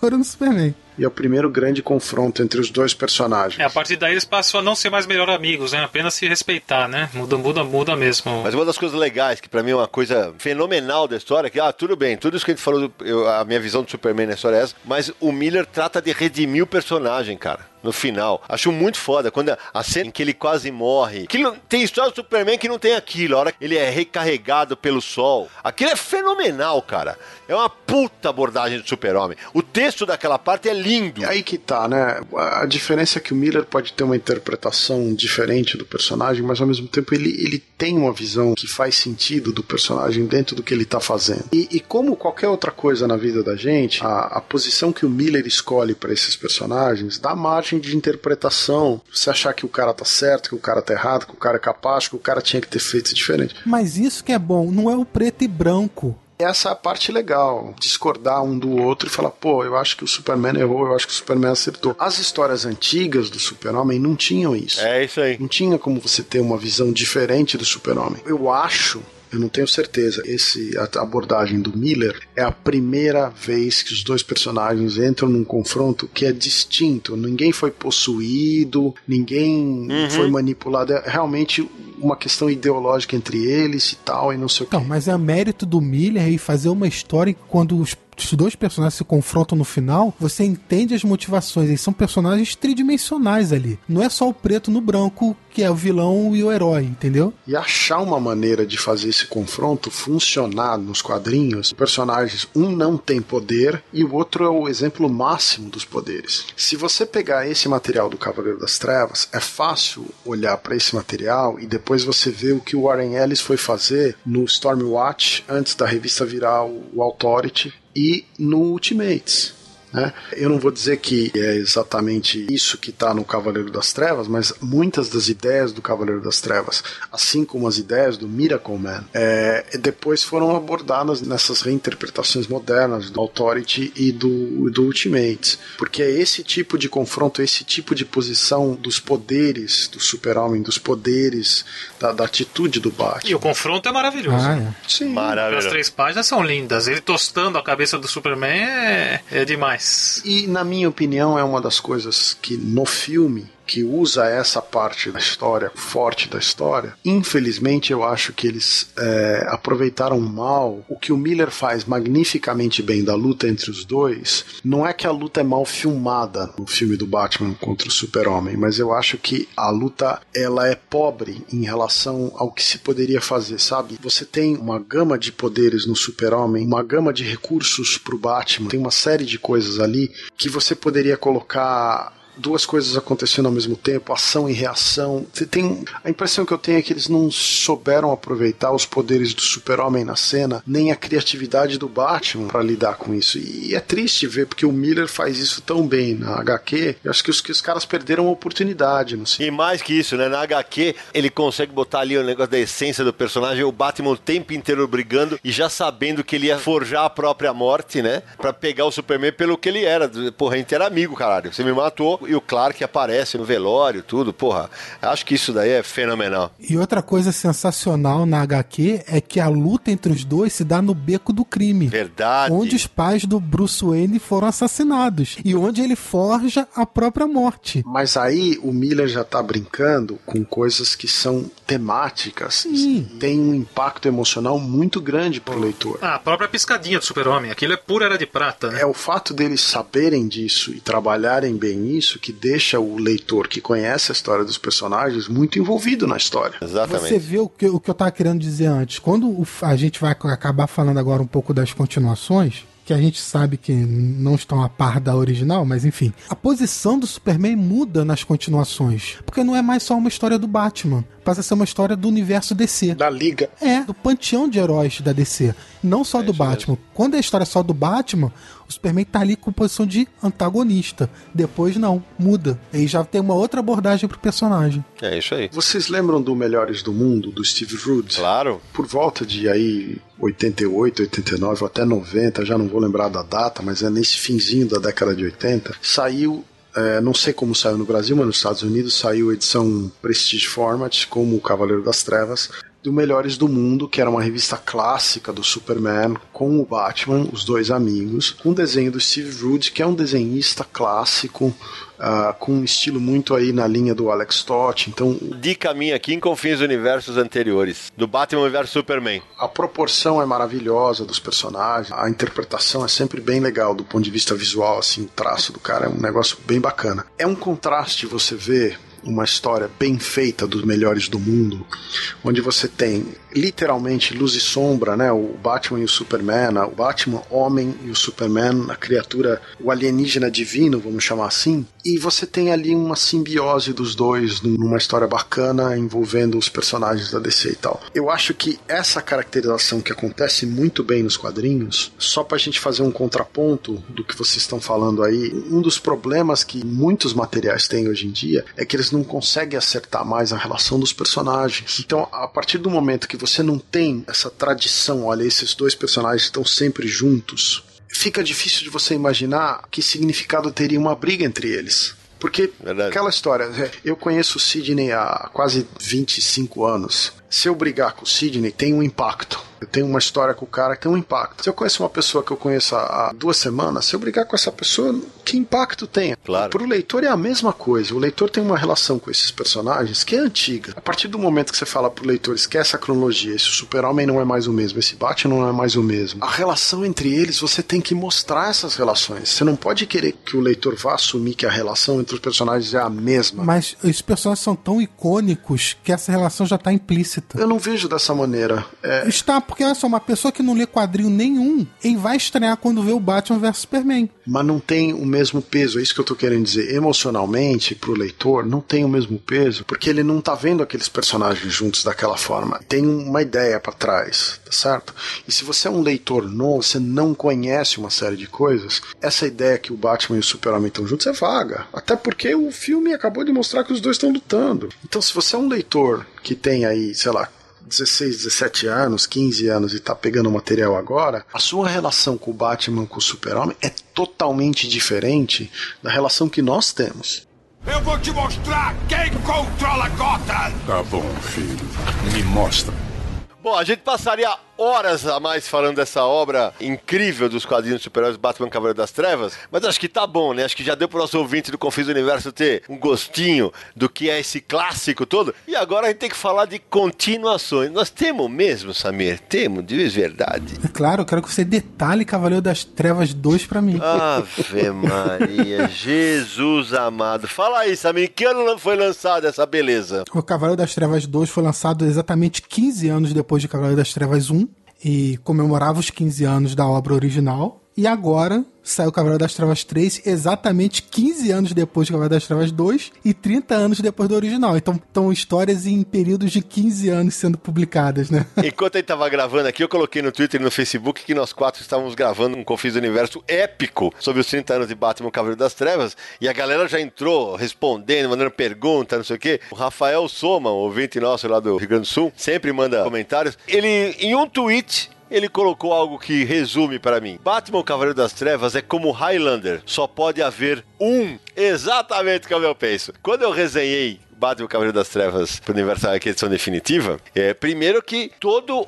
o mérito para Panini editorialmente foi uma sacada genial juntar as duas em uma só. Porque se lança separadamente, possivelmente a dois vai vender muito menos. Mas muito. Espere o próximo definitiva com as três juntas. É, não duvido. Mas não é pra duvidar mesmo, não.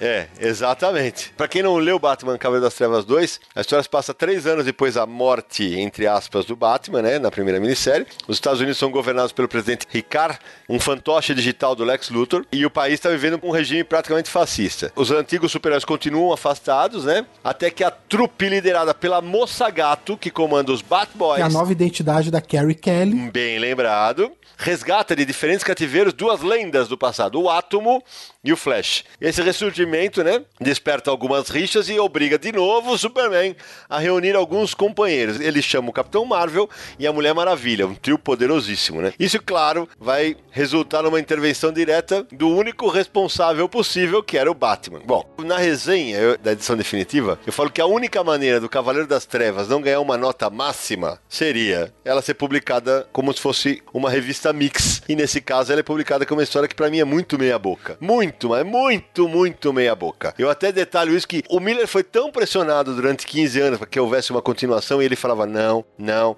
não. Que a sensação que eu tive que ele falou, eu vou fazer isso aqui porque os caras calarem a boca, tá ligado? E aí fez. Tive uma conversa outro dia com o nosso colaborador, o Lielson Zene, que ele falou, pô, sabe que hoje eu lendo eu acho bom? Eu não consigo achar bom nunca aquilo. A diferença de Cavaleiro das Trevas 1 pra 2 é muito grande tematicamente, porque a 1 é uma história sombria do Batman. A 2 não é uma história do Batman, apesar de levar o título Cavaleiro das Trevas. É isso É mesmo. uma história do universo DC, o que se transformou a partir de então as histórias que passam nessa realidade. A 3 também. A 3 é- até agora saíram cinco edições. É muito mais uma história do Superman do que do Batman. Isso, e a segunda é muito mais a história da Liga da Justiça, né? Eu acho que o segundo Cavaleiro das Trevas é o Frank Miller desconstruindo o mito dele mesmo. É, exatamente.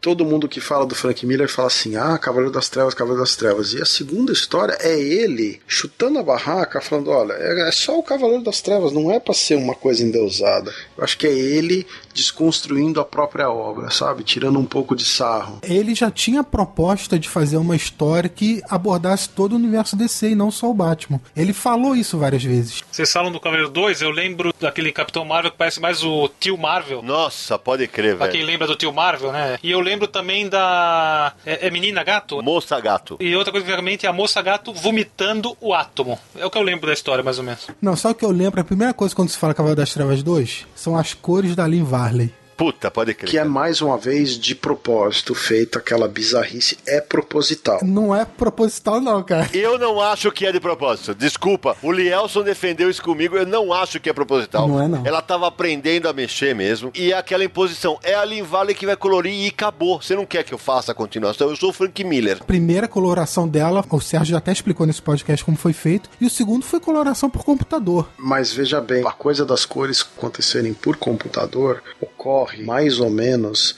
em 85, 86 nos Estados Unidos, quando começa o colorido por computador. Quadrinho colorido por computador de maneira em massa nos Estados Unidos é feito ali depois a partir da criação da Image por ali. Mas ela continuou não colorindo com computador. 300 de Esparta não foi. 96, 97 já tinha tablets, mesas de desenho da Wacom para colorir por computador. Eu sei disso, mas ela não coloria assim. Ela coloria de maneira tradicional. Mas ela tinha acesso a todo esse conhecimento, todo esse material. Tudo bem, mas ela coloriu por computador, mas ela não sabia como colorir por computador. Pra mim é exatamente o que você me falou. Você vê que tem erros crassos de coloração naquilo. Na minha opinião, esse colorido de computador dela é proposital, Eu não acho. irônico como o resto da obra. E de quem que é a arte final? É dele. Nossa, porque ficou muito mais tosco, né? O traço do Miller, ele mudou bastante. Aliás, ficou totalmente tosco, né? A mão dos personagens gigantes, aquele super. Tem uma estética mangá muito forte. O mangá não é tão desproporcional. Pra mim tem uma estética mangá de mangá underground, e não do mangá de linha. Eu chego a colocar na nossa resenha que Cavaleiro das Trevas podia chamar no Reino do Pé Grande.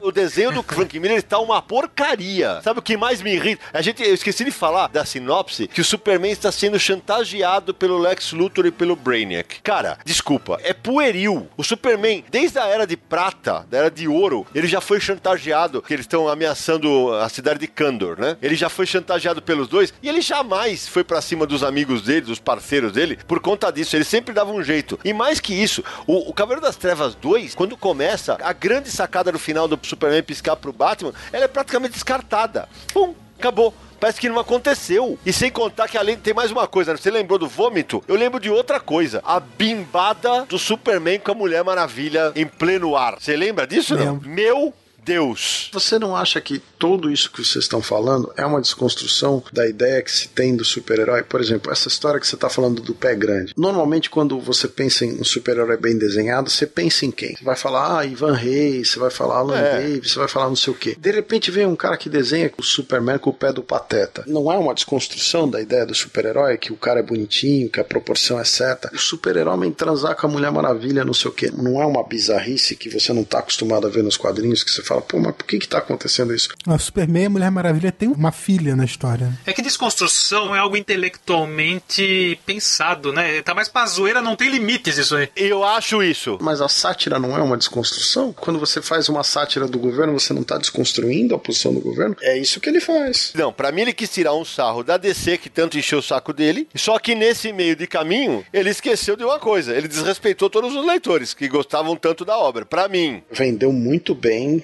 rendeu um monte de dinheiro para ele. Eu sei. Eu acho que teve sim um ali de desconstrução de personagens, eu concordo com isso. Mas assim, não tem como você comparar com o original porque são duas coisas completamente diferentes. E aí a edição sente o peso disso. As pessoas estão esperando realmente uma continuação da obra original. Inclusive o autor é diferente. É o Frank Miller da Terra 2, como eu já falei pra você. Se você pegar o primeiro Sin City, que é da década de 90, e o último, que é do começo dos anos 2000, aí, se você comparar, o- mesmo você imaginando que o cara envelheceu, que o cara mudou um pouco o estilo, não sei o que, não existe uma diferença tão gritante, tão grotesca da obra, de um ponto pro outro, como existe do Cavaleiro das Trevas 1 pro 2. Por isso que, na minha opinião, é uma coisa proposital, satírica, exagerada, pensada, planejada. É, também acho que é proposital. Não que isso torne uma história boa. Até essa discussão dos leitores em cima se é ou se não é uma coisa planejada. Eu acho que não é porque o All-Star Batman que ele deixou pelo meio do caminho, que o Eduardo Nazi chegou a resenhar no Universo, que ele tinha exatamente esse argumento, dizendo que era proposital. Pra mim, isso foi por terra no filme do Spirit. Ele jamais faria propositalmente uma ofensa ao Will Eisner como ele fez. Pra mim, é o Frank Miller da Terra 2. Simplesmente é isso. Tem dois comentários pra fazer sobre Cavaleiro das Trevas 2 que a gente não pode esquecer. Quais são os comentários? Diga.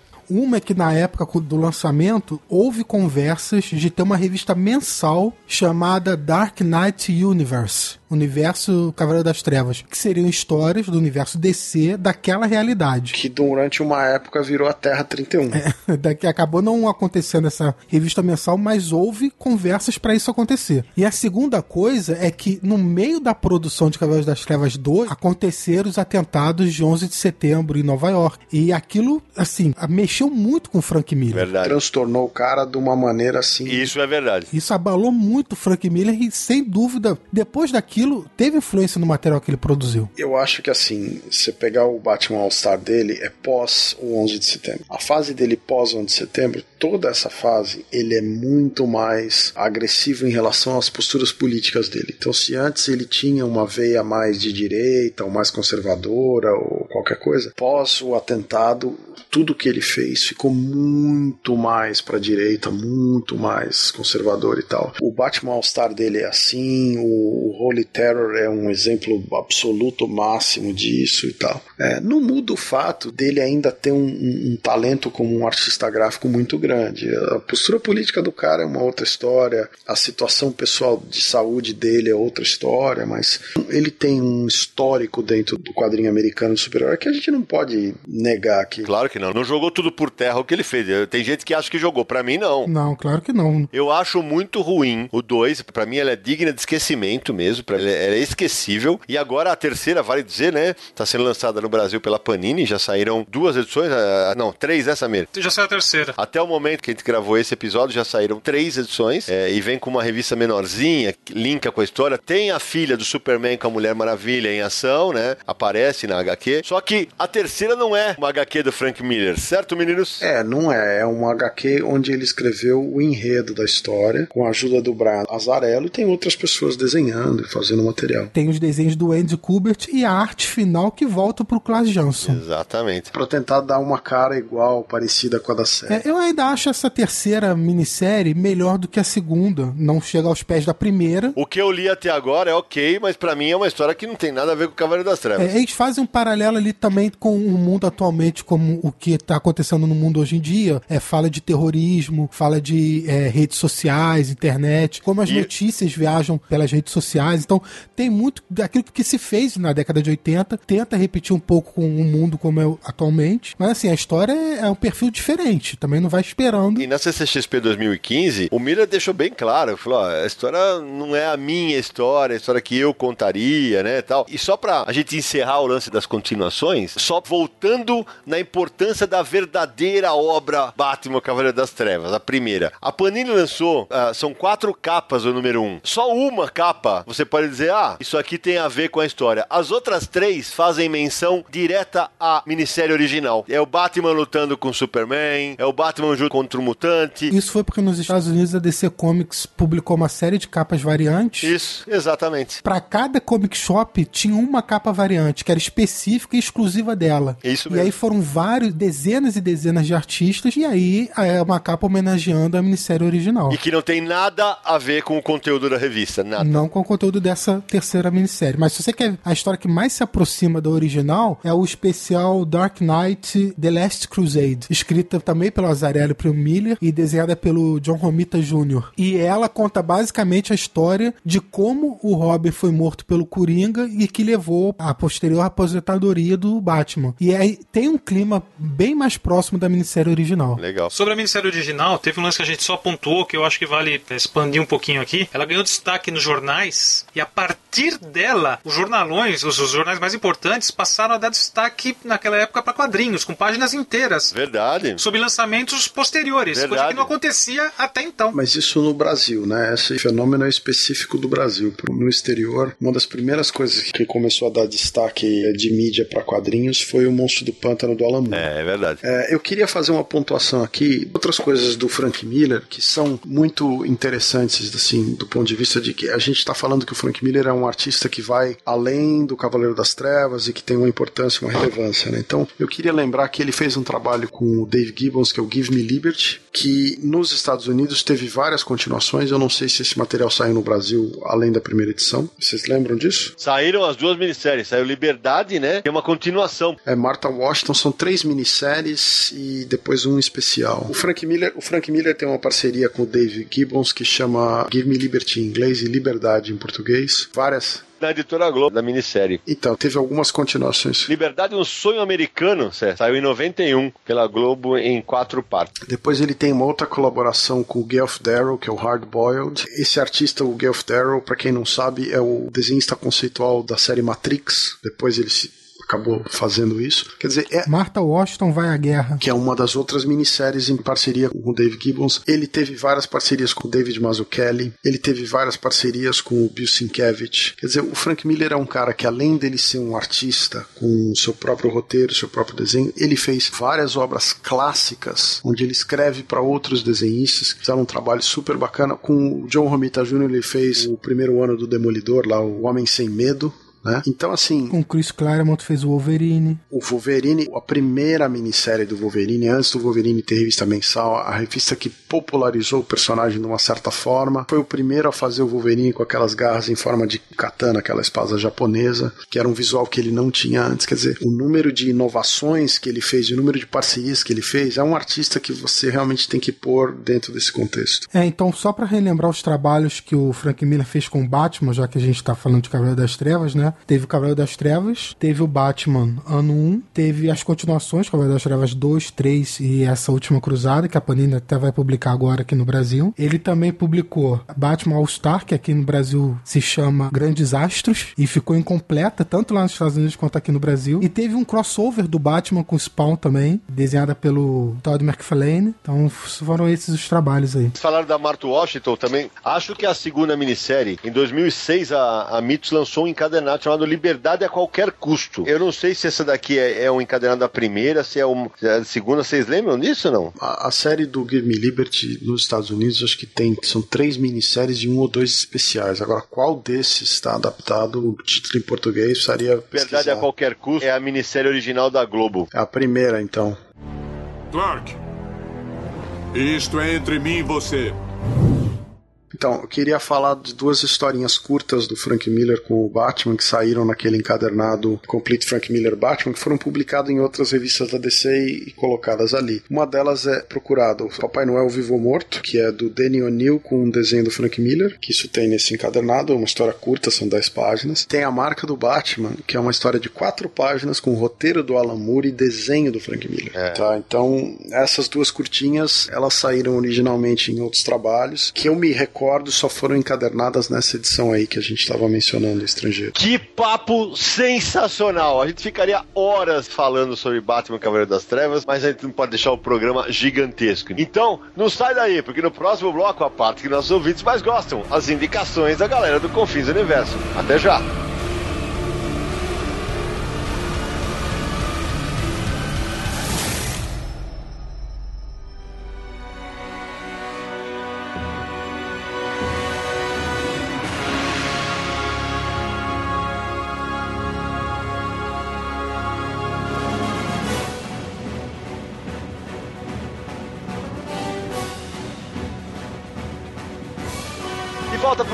Bloco de Confis Universo com a parte que os nossos ouvintes mais gostam, as indicações da galera do Universo HQ de Confis Universo. Então, acho que começo eu hoje, né, pô? Porque, obviamente, a gente não pode deixar de indicar Batman, Cavaleiro das Trevas, da Panini, né, que você acha nas livrarias em formato capa dura tal. Tem Pra mim, Sidney, o senão de trazer junto o Cavaleiro das Trevas 2, mas é legal até pra você fazer uma comparação entre as duas obras, ler uma seguida da outra, você que é um leitor mais novo, um leitor mais veterano, acho que vale demais a leitura das duas obras, inclusive na sequência, porque pode representar um choque. Sérgio, você? Olha, eu vou indicar uma coisa que a gente já falou antes, várias vezes, que é o Batman 1 do Frank Miller e do David Mazzucchelli, que existe a edição definitiva, foi publicada no Brasil pela Panini, e que eu acho que é uma história fechadinha, o começo do Batman, então vale muito a pena conhecer. É, a gente até já indicou em outro Confis do Universo, mas de repente tem gente conhecendo o podcast aí por essa edição, então, e, e como o tema foi Batman Cavaleiro das Trevas, que é do Frank Miller, e Batman 1 também é do Frank Miller, vale demais repetir, reforçar a indicação, que é uma grande história. Vlamir. É, não tem como fugir, é, você ter que indicar uma história do Batman, ou do Frank Miller, ou dos dois juntos, sim. Não tem muitas alternativas, então eu peguei um material que no Brasil, por enquanto, ainda é inédito, mas que a Panini já prometeu publicar em agosto, que é Cavaleiro das Trevas, A Última Cruzada. Trata-se de uma prequela, né? Uma história que se passa antes da graphic novel original, em que mostra o, o Coringa matando o Robin, mostra como Batman estava em conflito entre se aposentar ou não. Tem um clima muito mais parecido é, da história original, é bem diferente das continuações. Então, de todos esses spin-offs da graphic novel, eu indico esse que vai sair em breve aqui no Brasil. E você, Nara? Eu indico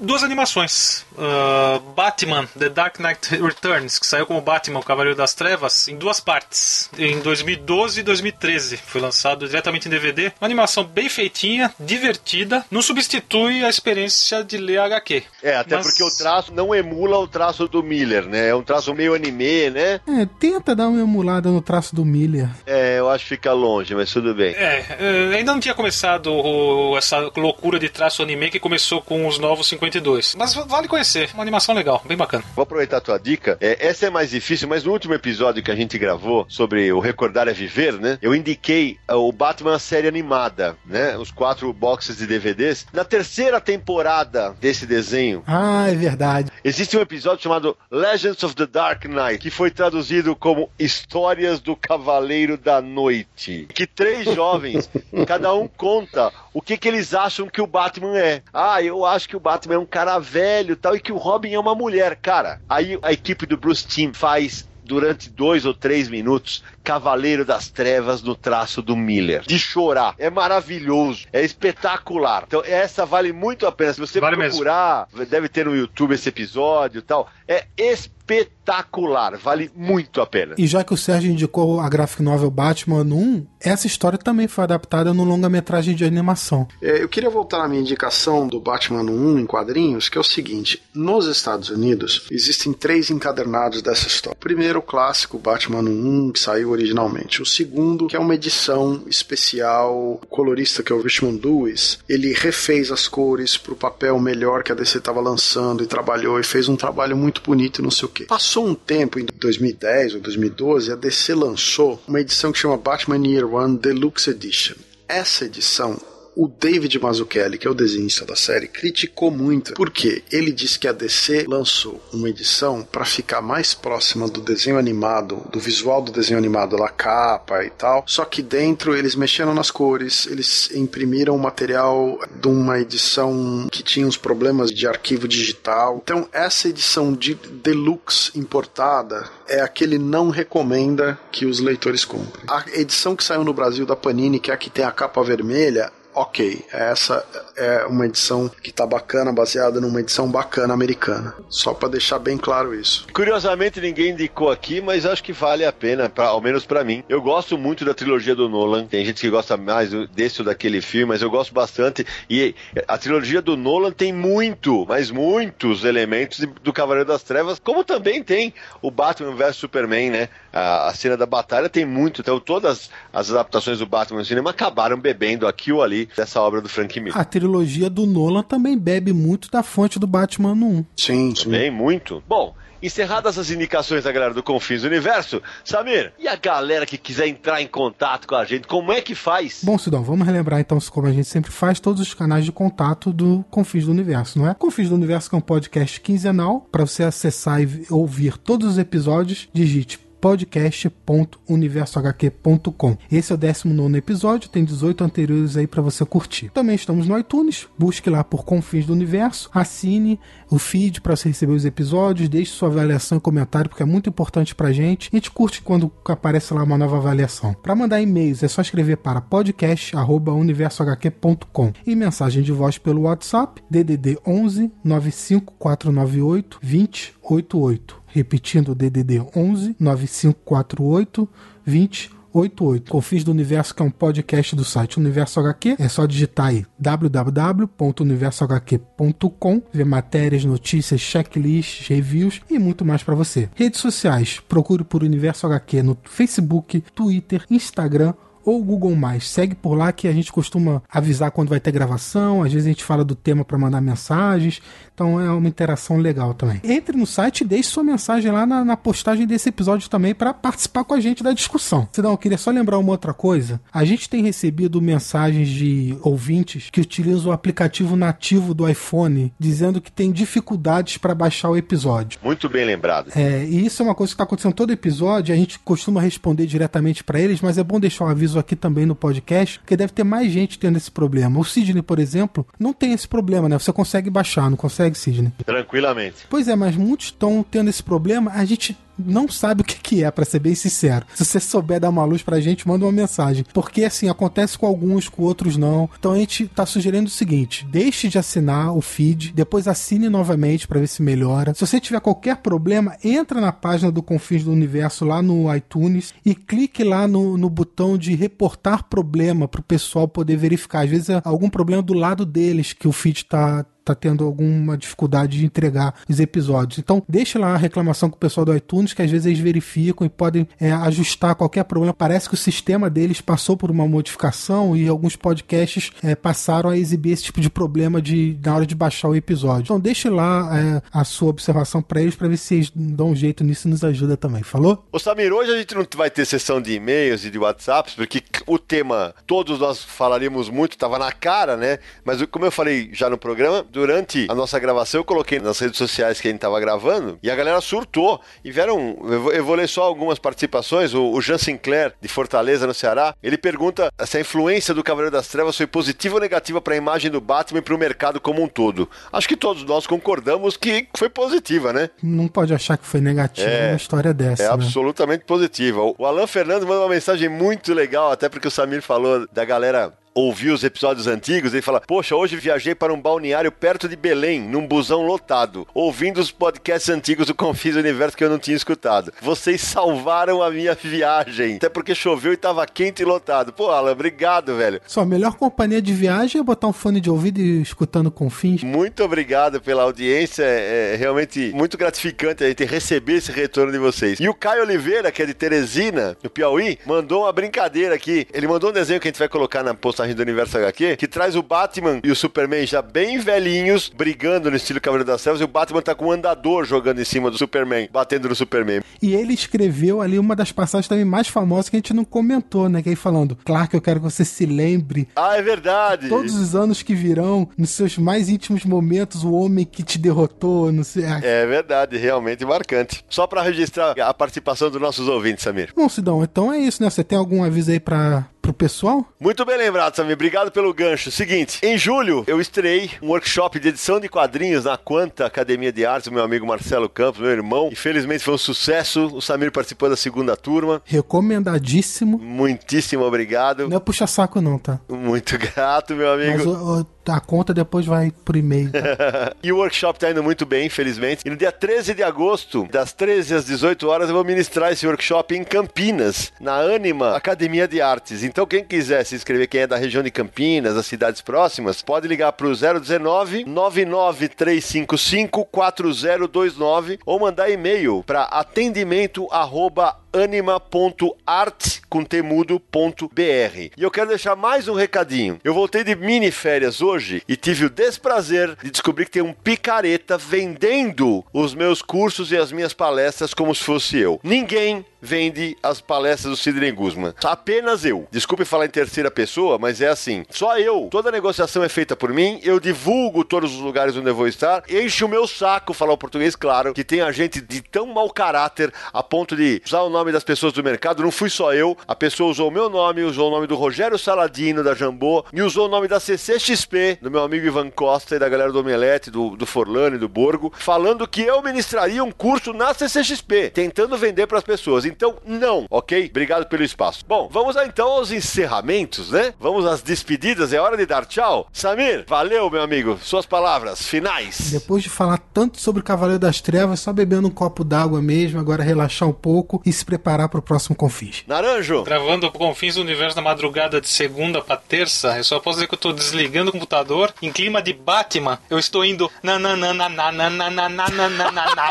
na. Na- vocês não têm ideia, galera. Ele tava desesperado que ele não conseguiu fazer uma piadinha durante o programa. Antes de começar a gravação, o Naranjo vem com essa e fala: Nesse episódio vai ser foda fazer gracinha. Ele já tava desesperado. Imagina agora, né? Ah, tema muito sério, meu. É, E conseguiu encaixar uma gracinha na última fala. Exatamente. E você, Sérgio? Olha, se o Naranjo tá indo pro clima do na na na na, na eu já tô dormindo faz um tempo aqui, porque aqui já são seis horas da madrugada. Você vai dormir durante o dia. A terça-feira já começou aqui, cara. Pois é. Eu dou um tchau aí pros amigos que eu tô sem condição de fazer um comentário mais interessante agora.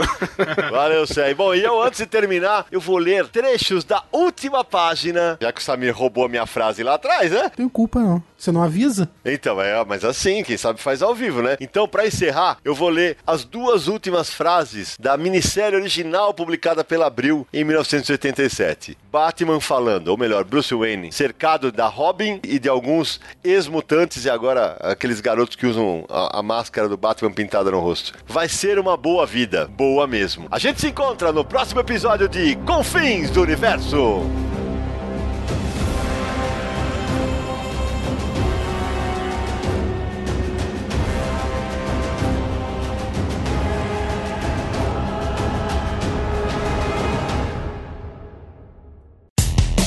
Dia mais claro ou na noite mais densa, você está deixando a nossa presença. Faça uma boa viagem de volta, mas não fique disperso. Nos encontraremos no próximo episódio de Confins do Universo.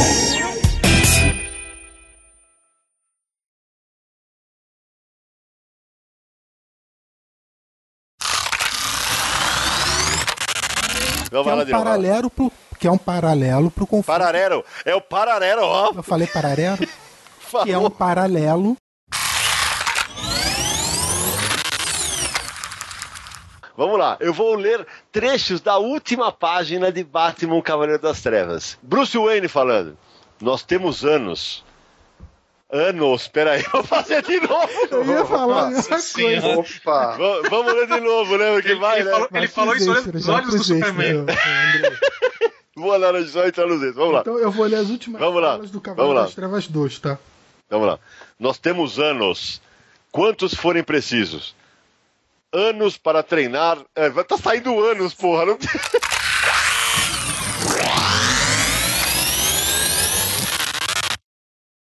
Este podcast foi editado por Radiofobia, podcast e multimídia.